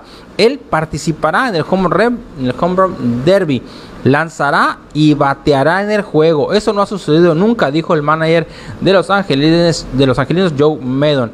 A Otani, como les comentaba hace unos momentos, se le ha comparado por su juego de dos vías con el legendario Baby Ruth, miembro del Salón de la Fama y que se retiró en 1935. Fíjate nomás, Carmen, cómo está, cómo está pasando esto allá en el juego de las grandes ligas. Vamos a ver qué sucede, qué le depara el destino en los próximos años a Chohei Otani. Y si tiene la capacidad de mantener esos números, Carmen, te lo puedo asegurar que va a ser el MVP de la Liga Americana ya lo estaremos viendo, vas a ver, vas a ver en la definición de todos estos resultados en el próximo mes de octubre. Por hoy, Carmen, ha sido toda la información deportiva. Vamos a ir a una pausa y regresamos porque por acá también ya anda Ramón Alberto Carmen Rodríguez. Así es, ya anda el Ramón aquí que nos ha esperado buen tiempo. Oigan, qué bárbaro, es que se nos, se nos empalmaron los tiempos aquí, pero bueno, aquí el Ramón está con su mejor cara como siempre y viene a platicarnos acerca de las adicciones. Ahorita vamos a platicar con él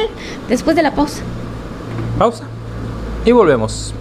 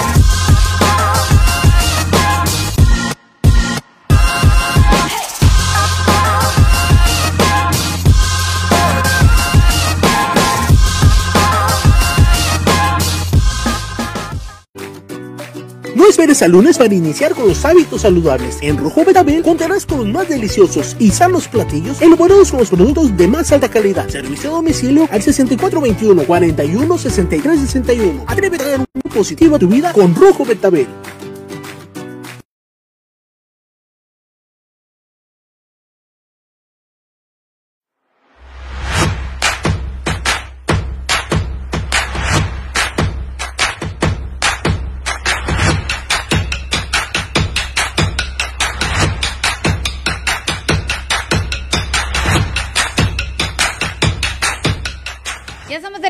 Las noticias con su servidora Carmen Rodríguez. Muchísimas gracias a las personas que se unen a esta transmisión, que nos ven en el transcurso del día. Muchísimas, muchísimas gracias. Y pues bueno, ya estamos con Ramón Valenzuela. Él nos trae la información de Grupo Terapéutico Libre y Feliz, que tienen mucho, mucho que informarnos. Ramón, muy buenos días.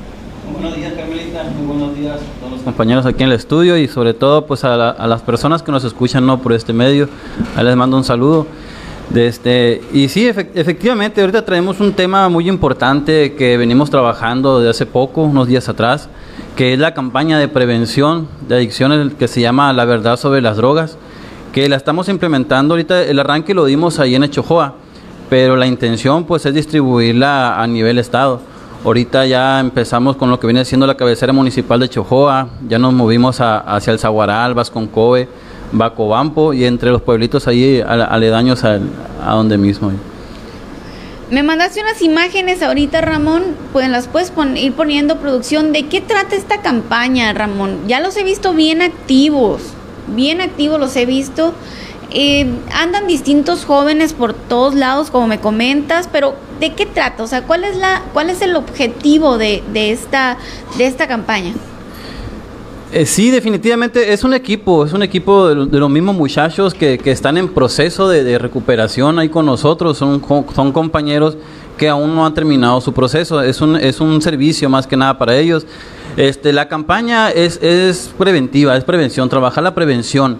¿Por qué? Porque, mira, la, plática o el, material se llama La verdad sobre las drogas. Este material es donado por una fundación internacional que se llama Por un mundo libre de drogas, de allá desde Los Ángeles, en los Estados Unidos. Y la intención, más que nada, es prevenir a la persona antes de que consuman drogas. El, el programa también funciona para crear conciencia y que sepan los muchachos que ya tienen el problema qué es lo que se está, qué es lo que se estaban metiendo, qué es lo que estaban consumiendo, el porqué de las razones de muchas veces de, de los estados de ánimos que ellos tienen, que muchas veces no lo entienden. Entonces, en, estos folletos se encuentran muchas respuestas a esos temas y dudas que ellos tienen. Pero también eh, están, el grupo lo tenemos para trabajar con las personas que ya tienen el problema definitivamente, pero para las personas que no tienen el problema, que aún no han consumido, o sea, para eso es este programa de prevención, informar, que tengan información de primera mano de, estos folletos donde te dicen exactamente qué tipo de droga es, los daños que ocasiona esta droga, eh, los, síntomas, daños a corto, mediano y a largo plazo, y que por lo menos las personas tengan una oportunidad de defenderse ante, ante situaciones y ante personas que eh, muchas veces van a llegar diciéndoles que, que, no va a pasar nada, que mira que, que se te van a olvidar tus problemas, que, que, no todo es natural y que, o sea, miles de pretextos pues para, para, para ser los usuarios, pues para ser los consumidores y que por lo menos ellos tengan una, una, una herramienta muy fuerte para decir, ¿sabes qué? No, pues, o sea, yo cómo me voy a meter eso si sé lo que ocasiona, cómo me voy a meter eso si, si sé los, por ejemplo, vamos a decirlo así con la marihuana. ¿Cómo, ¿Cómo quieres que consuma marihuana si yo sé los más de, los, de los más de 400 mil químicos que trae la marihuana? ¿Cómo quieres que consuma si, si sé que, que, me va a causar un problema a, corto, mediano y a largo plazo, digámoslo así?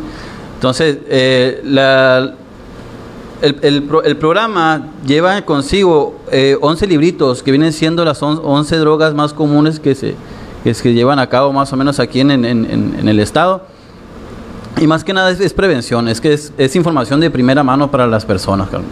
Oye Ramón, ¿y, has visto tú, por ejemplo, que alguien te diga, eh, no, yo no sabía que causaba esto? Definitivamente. yo no sabía todo esto, o a lo mejor personas que están eh, consumiendo ese tipo de drogas que te digan, ay, canijo, pues yo no sabía esto. Definitiva, definitivamente, Carmen. Mira, anteriormente hemos estado nosotros en foros dando esta plática, entregando este material en las, en las primarias, en las secundarias, universidades. Entonces, en las comunidades también. Entonces, regularmente nosotros empezamos con una pregunta muy característica que para que haya un poco más de conciencia en, las personas, porque parece que no están enterados de, realmente de la problemática que son drogas. Les hace la pregunta, ¿qué son las drogas? Y mucha gente se queda callada, no sabe lo que son las drogas. Entonces es algo que, que sí nos llama mucho la atención porque es un cáncer que lo tenemos en el diario vivir, lo tenemos latente muy, muy latente, muy presente todos los días, las 24 horas del día. Eh, es algo que, ha desencadenado muchos problemas de violencia familiares, mucho, mucho, mucho, mucho daño ha hecho esto. Entonces, que no, que no conozcan lo que son las drogas, eh, es algo que sí llama mucho la atención. Entonces, si no saben lo que son las drogas, eh, pues mucho menos van a saber lo que son los, daños que ocasiona, de lo que están hechas, los químicos que conllevan todo el daño que le van a producir tanto a tu mente, a tu cuerpo, a, tu sistema nervioso, o sea, es, es una infinidad de daños que ocasiona. ¿Entienden? Entonces, sí he visto muchas personas, de hecho, inclusive muchos muchachos que están en un proceso, lo han dicho, ¿sabes qué? Es que si yo hubiera tenido esta información antes de consumir, créeme que lo hubiera pensado muchas más veces antes de hacerlo que, que ahora que estoy ahorita yo en recuperación.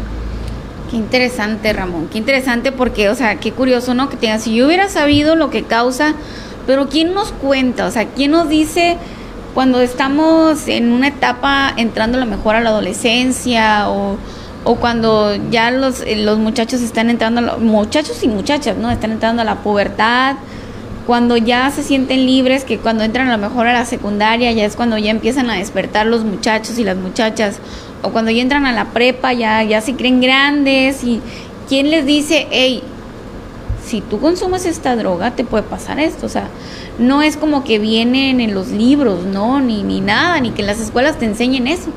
No, definitivamente no. los únicos comentarios que en su momento se vieron, se lo digo como una experiencia personal, es que nada más te dice el familiar, por, ante la misma carencia de información, nada más te dice, oye, ¿quieres andar como ese loquito? ¿O quieres andar como los cholos? ¿O quieres andar...? Pero realmente, pues, no es algo que fundamente el, el, daño, pues, y, lo que van a consumir, pues. Entonces sí sí es algo que, que esta, esto, esta información sí, la verdad que sí ha ayudado a muchas personas, honestamente. Tanto que en pláticas, como lo mencionaba ahorita, ha, ha habido pláticas en, en, en las primarias, en las secundarias, que niños, niños que al momento de terminar la plática te dicen, ok, ok, Ramón me dice, yo tengo problemas. Y, y se, se levantan, se sacan de la bolsa droga y te dicen, ¿sabes qué? Ayúdame. ¿Cómo me ayudas?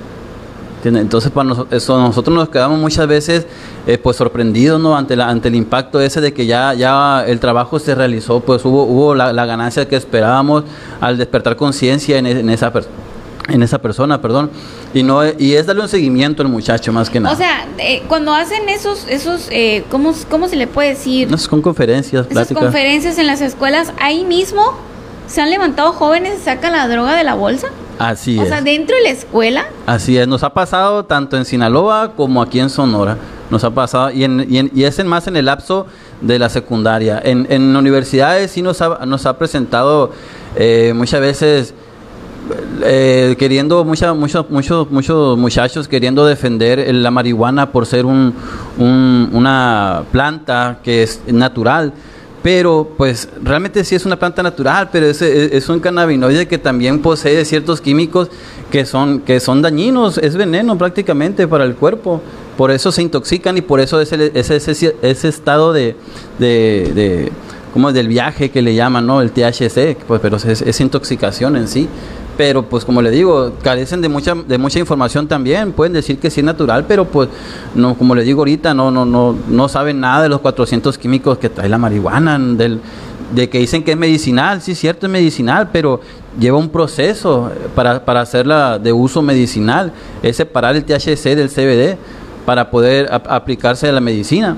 No, no, no crean que porque le dicen a una señora que le van a recetar la, el cannabinoide, no crean que le van a, le van a recetar que se fume un gallo, porque pues no es así como funciona. Es un proceso por el cual la planta lleva, va tratada, extraen el CBD para poderlo aplicar a la medicina. O sea, no, no es como que, ay, me siento mal y, la, cualquiera me puedo fumar, pues, o, probar, o comer, no sé, o tomar. No, no, no, es así el proceso como como le digo, es o sea, que en vez de ayudarte, si, si no es, tienes el conocimiento, en vez de ayudarte a lo mejor a una persona enferma, pues te empeora. Así es. Pueden preguntarse, además los compañeros ahorita me están escuchando en el grupo, si le preguntas a, cada uno de los muchachos que están ahorita ahí, ¿con qué empezaron? en, el mundo de las adicciones, la mayoría te va a contestar que con marihuana. La mayoría. Y, en su defecto también van a, va, a haber personas que le van a comentar que con el alcohol, que son eh, pues las drogas de iniciación. Una cosa te lleva a otra. Así es, Carmelita.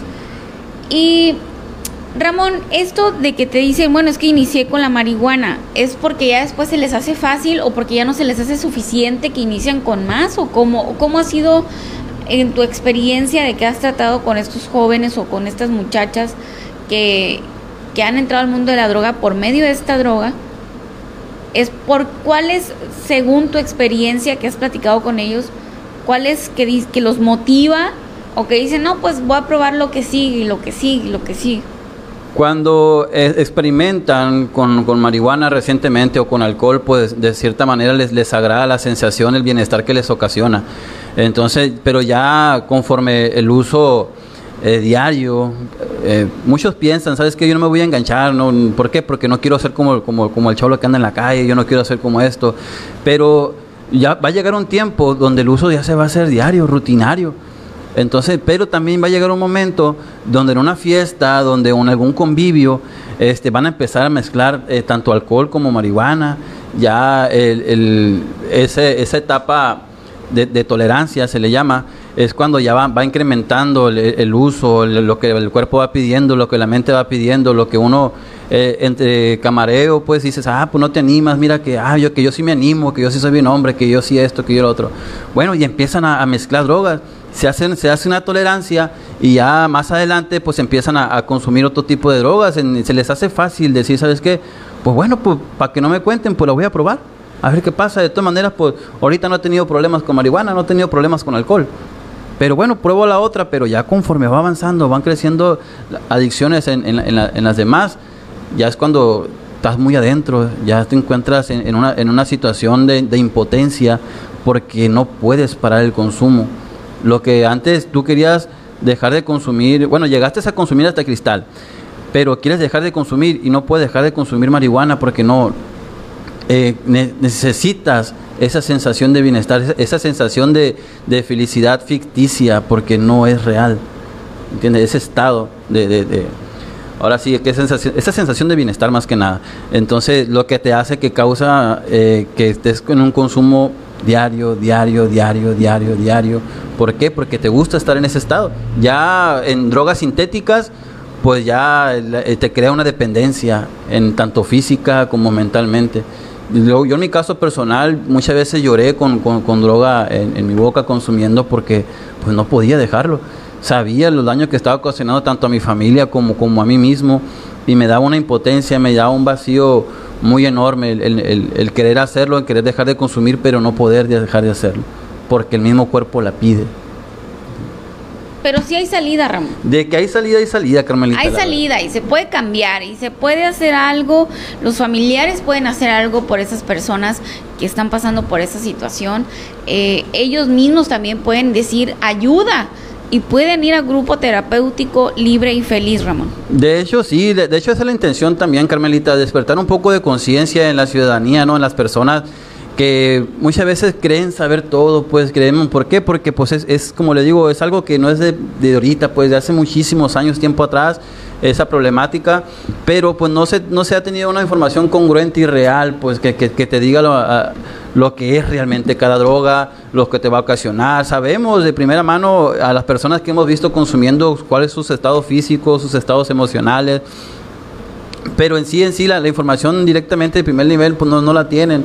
Entonces, que, que, no, que no tengan miedo, ¿no? El preguntar, el preguntar, ahorita se ha dado mucho el fenómeno de, de la incrementación de, del consumo de drogas en mujeres, que eso sí es algo muy alarmante para nosotros, porque pues antes no se veía a mujeres, muchas veces se, escondían para poder tomar Y hoy pues muchas veces llega uno a ver hasta las muchachas comprando en el expendio con un hielerón y todo. Entonces es algo que, a lo mejor no, no, no, no, criticamos ni jugamos nada de eso, pero sí es algo que se deja ver, que, que causa impacto, pues ¿por qué? Porque, porque antes no se veía. Entonces quiere decir que estamos aumentando.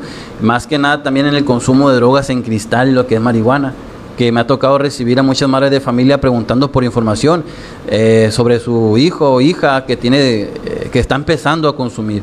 Y hay unas personas que ya tienen un grado de consumo muy muy excesivo. Como lo mencionaba ahorita la compañera Alma es una miembro activa del grupo terapéutico también la cual nos ha ayudado mucho en cuestión de mujeres que pues ella misma no nos, nos ha relacionado con estas personas ha llevado a cada casa a, poder ayudar a estas personas, a crear un poco de conciencia en la mujer, porque sí es cierto, son madres de familia, son hijas, son personas que se encuentran estudiando, llegan a abandonar el estudio por el, por el uso del consumo de drogas. Entonces, Alma está muy metido en eso, la verdad, ha apoyado a mucha gente y nosotros igual junto con, igual junto con ella, perdón. Pues qué bueno, Ramón, qué gusto, la verdad, siempre tenerlos aquí, a ti, a Eduardo, Capaceta y a los invitados que nos traen para que nos cuenten su, pues, ahora sí que su, su, su vivencia, ¿no? Su experiencia en este mundo dentro de las drogas. Y, y aquí, pues, más que nada, como dices tú, tratar de crear una poca de conciencia, llegar a aquellas y aquellos, bueno, aquellas personas que, que a lo mejor están en, un, en una situación similar o aquellas familias que, que ocupen ayuda que ahí están para servirles, Ramón. ¿Dónde los pueden encontrar? La gente que nos esté viendo que diga, quisiera que eh, platicar con ellos, contarles qué es lo que estoy pasando para ver si me pueden ayudar o que me, o que me aconsejen o cómo, o cómo, por dónde le entramos al problema. Mira, eh, para informaciones tenemos el, el, número de teléfono de oficina que es el 6471 122287. Mi teléfono personal es el 6471 203256. Los lugares donde estamos ubicados es en Echojoa, es ahí junto a la vía, antes la famosa cantina La Contaminada que le decían, era una cantina curiosamente ahí donde está el centro de habitación. Y estamos ubicados también en, en, en Guatabampo, en la colonia PRI 90, en la calle Quetzalcoatl y Moctezuma. También, pero también tenemos otra, otra, otros grupos que están ubicados en, en, en Culiacán, el municipio de Quilá, otro grupo también en Mazatlán, Sinaloa. Ahí para, si nos llegamos a escuchar hasta allá, que lo compartimos hasta aquellos lados, este, que no tengan la duda de preguntar, o sea, no cobramos por preguntar. no pasa nada, sin compromiso, así, o sea, no de que si ya te hablaron ya tienen que internar al familiar. Pues, así es. No, y aparte de que como la, con esta campaña, créeme que muy pronto eh, familiares, personas que nos escuchan, a toda la comunidad, vamos a estar tocándole sus puertas, la verdad, porque el programa, como lo digo, es, casa por casa, puerta por puerta, llevar esta información. Esa, esa, es la intención que tenemos nosotros como grupo terapéutico. Ya en esta semana creo ya vamos a empezar con la campaña en el municipio de Guatabampo y a continuación también vamos a entrar aquí en Navojoa. Les pido nada más el, apoyo hacia los muchachos, ¿no? Porque muchas veces hay todavía esa, esa, esa renuencia, ¿no? Por parte de muchas familias que dicen que no les salen la puerta o, le dicen, ¿sabes qué? Es que aquí, es que aquí no tengo problemas de drogas, muchachos. Es que aquí no, aquí no, de nada nos sirve porque no tenemos problemas de drogas. O sea, y decirle más que nada que no es para aquella persona que tenga el problema, es un programa de prevención, simple y sencillamente. Entonces, dicen que no es problema, pero muchas veces el problema a ellos los alcanza cuando una persona que consume drogas se mete a sus casas a robarle. O sabes qué, o los asalta en la calle. Entonces ya entra el problema con ellos, ¿me entiendes? Entonces, más que nada decirle a la, comunidad, a la ciudadanía, ¿no? Que si miran a los muchachos, este pues los apoyen ¿no? al, recibir estos folletos, este, esta información y pues que no se tire, pues porque pues la verdad que la Fundación Internacional lo hace con todo el corazón, pues más que nada de, apoyar, de ayudar, de llevar prevención hacia las personas, para una mejor sanidad de todos, ¿no? Hay muchas personas que se preocupan por drogas, por esto, por lo otro, pero realmente son muy pocas las personas que se ocupan en hacer algo porque hay muchos que decimos y, la problemática y hablamos de ella, pero pues nadie actúa, nadie, hay muy, muy pocas personas actúan, perdón. Entonces este programa pues tiene toda la intención de apoyar y de beneficiar a todas las personas y a la ciudadanía que, lo requiera. Pues muchas gracias Ramón, muchas gracias por habernos acompañado como todos los lunes. Saludos a Eduardo Capaceta allá donde anda. Eh, luego nos va a tocar saludarlo por acá también. Y pues bueno, ahí está la ayuda, la información en Grupo Terapéutico Libre y Feliz. Muchas gracias, Ramón, por habernos acompañado. No, muchas gracias a ustedes, Carmelita. Ya saben, Nos vemos el próximo lunes. Primeramente Muchas gracias. Pues bueno, esta fue la entrevista a Ramón Valenzuela de allá de Chojo, oigan. Él es de Grupo Terapéutico Libre y Feliz. Si usted ocupa ayuda o algo, es sin compromiso, oigan, no cobran nada por, por, por aconsejarte o por, o por ayudarte, no te cobran. Al contrario, te pueden ayudar muchísimo. Acércate a ellos. Si tienes algún problema o algo, ya sabes a dónde acudir. Vamos a ir a una pequeña pausa para antes de despedirnos le tengo una información muy buena y ya nos despedimos, oigan. Así que no te me despegues, todavía puedes ayudarnos a compartir, a darle like y dejarnos tu comentario. Después de la pausa vamos a, comentar los bueno los comentar los comentarios, vengan, miren a la Carmen pues que nos han dejado en el transcurso del programa. Muchísimas gracias. Vamos a la pausa y continuamos aquí en las noticias con su servidora Carmen Rodríguez.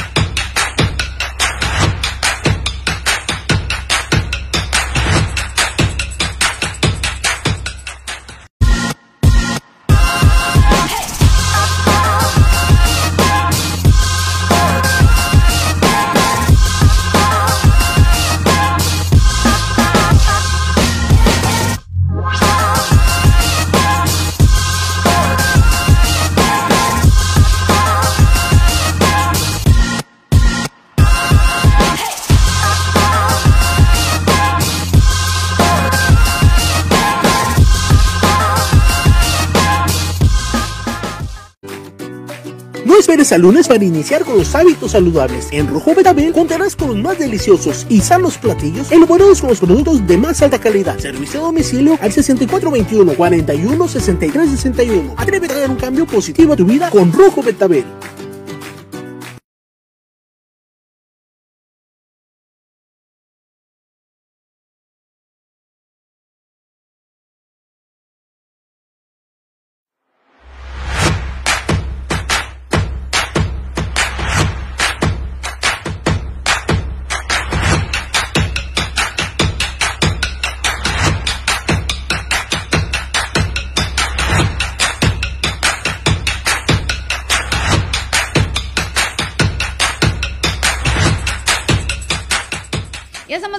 En las noticias con su servidora Carmen Rodríguez. Muchísimas gracias por habernos aguantado estas dos horas. Muchísimas gracias. Fueron dos horas, ¿no? ¿Son, ¿Fueron dos horas? ¿Sí? Casi, casi, casi las dos horas, casi las dos horas. Pero bueno, fíjese, me hacen llegar un reporte, dice, hola Carmelita, buenas tardes. Disculpa las molestias, dice. ¿Qué pasa? Que ya ve que, la, que le dije que mi papá estaba internado desde el 15 de junio. Échele, échele plumo, oiga, desde el 15 de junio. Ya estamos a 5 de julio, ¿no? Dice, desde el 15 de junio y aún no lo han operado. Ahora salen con que van a suspender las cirugías por falta de aire acondicionado acá en Hermosillo, en el ISTE. ¿Cómo va a ser posible, oiga? ¿Cómo va a ser posible que los enfermos se tengan que aguantar? Porque en la clínica que se supone que debería de haber lo que tiene que haber, lo necesario para poder ayudarlos, pues no, no, pues dispense usted, pero no podemos, no podemos operarlo porque pues no tenemos aire. Ahí espérese, si ahí si le pasa algo más, pues no es responsabilidad de nosotros, no tenemos aire, no le podemos ayudar. ¿Cómo va a ser posible esta situación? O sea, dígame usted cómo. Ahí los, los familiares ahí, ahí afanando y, y, bueno, y, mm, afanando ¿por qué?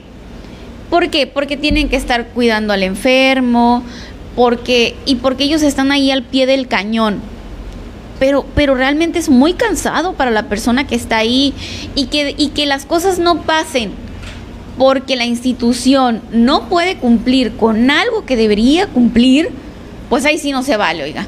Cuando es por cuestión de que de plano, pues el paciente tiene que estar ahí porque está enfermo, pues oye, uno como familiar, pues por supuesto que va a cuidar a su familiar y aunque sufra, porque sufre también de familiar que está ahí sentado, porque no tienen las, las mejores condiciones para estarlos cuidando, y que además le invierten porque no tienen familia en Hermosillo, porque ahí están afuera, afuera comen, tienen que gastar en estancia, tienen que gastar en muchas cosas para que la clínica le diga, ay no, pues es que no hay aire acondicionado. No, dígame no. Esas no son excusas, no son pretextos. Hagan lo que tengan que hacer para cumplirle a la gente y punto. No, no, no se vale. Dice, es el Hospital Fernando Ocaranza de la colonia Loma Linda. Pues ya muchos días y pues mucha gente no tenemos conocidos en Hermosillo, tenemos que pasar los días allá en el hospital. En ese momento pues mi hermana se encuentra con mi papá, o sea, se están turnando, pero o sea, es, es, algo inaudito, oiga. Y ya pues el día de hoy platiqué con él, con ella temprano y me dice, en el ISTE dijeron que para hoy tendrían respuesta, si les estuvieron exigiendo a las personas que están cuidando a sus familiares. Pues óigame, ¿cómo no? Imagínate todavía tener a tu, persona ya enferma, viéndolo sufrir y tú eh, desvelado, sin las condiciones necesarias, sin dinero y sin familiares allá. No, dígame, no. No, no, no, definitivamente se tienen que poner a trabajar, tienen que hacer algo para sacar adelante a los enfermos allá de Hermosillo. Definitivamente, qué bárbaro, qué coraje, qué coraje. Carmen, fíjate que eso no es, número uno, desatención. ¿Cómo que no va a servir un equipo? ¿Sí? No, es desatención. Número uno. Y número dos, es falta de sensibilidad. Claro, Es falta de sensibilidad. Son personas insensibles que no les importa el sufrimiento, número, primero que nada, de quienes están ahí eh, pues en, sufriendo de algún padecimiento, alguna enfermedad y que lo que quieren es soluciones y que están tratando de que la ciencia médica les resuelva su problema, su problema médico. Ah, pero es que no hay y número dos, los familiares que hacen un esfuerzo fuera de cualquier programación, de cualquier presupuesto para ir a acompañar a, a la persona que está enferma. Obviamente tú no dices, ¿sabes qué? esta semana me voy a ir a Obregón, me voy a ir a Hermosillo porque mi familiar está enfermo. Son cosas normalmente que pasan de urgencia, que son de un día para otro y no estás preparado para eso. Dejas trabajo, dejas familia, dejas muchas cosas atrás para que no te resuelvan. Es una injusticia, Carmen, y es una falta de sensibilidad tremenda de parte de quienes estén a cargo de ese hospital. Deben de abocarse a solucionar y sobre todo, y sobre todo a intentar, de acuerdo a los conocimientos y al equipo que ellos tienen, de curar a quienes están padeciendo una enfermedad. Así es, Miguel, definitivamente, definitivamente, algo tienen que hacer, algo tiene que pasar, tienen que ponerse a trabajar. Pues bueno, Miguel, esa fue la información, es el reporte ciudadano que nos pasan. También, eh, producción, acuérdate de lo que te comenté, ¿no? Que vamos al saludo voy a enviar un saludo muy especial. dame chancita nada más de encontrar aquí el saludo que voy a enviar. Ahorita espérame tantito. ¿A quién vas a saludar, Carmen Rodríguez? ya lo había pasado. Es la foto de la muchacha de blusa verde, ¿verdad? ¿Ya la tienes? Está en el set. Sí, en el grupo del set. ¿Sí?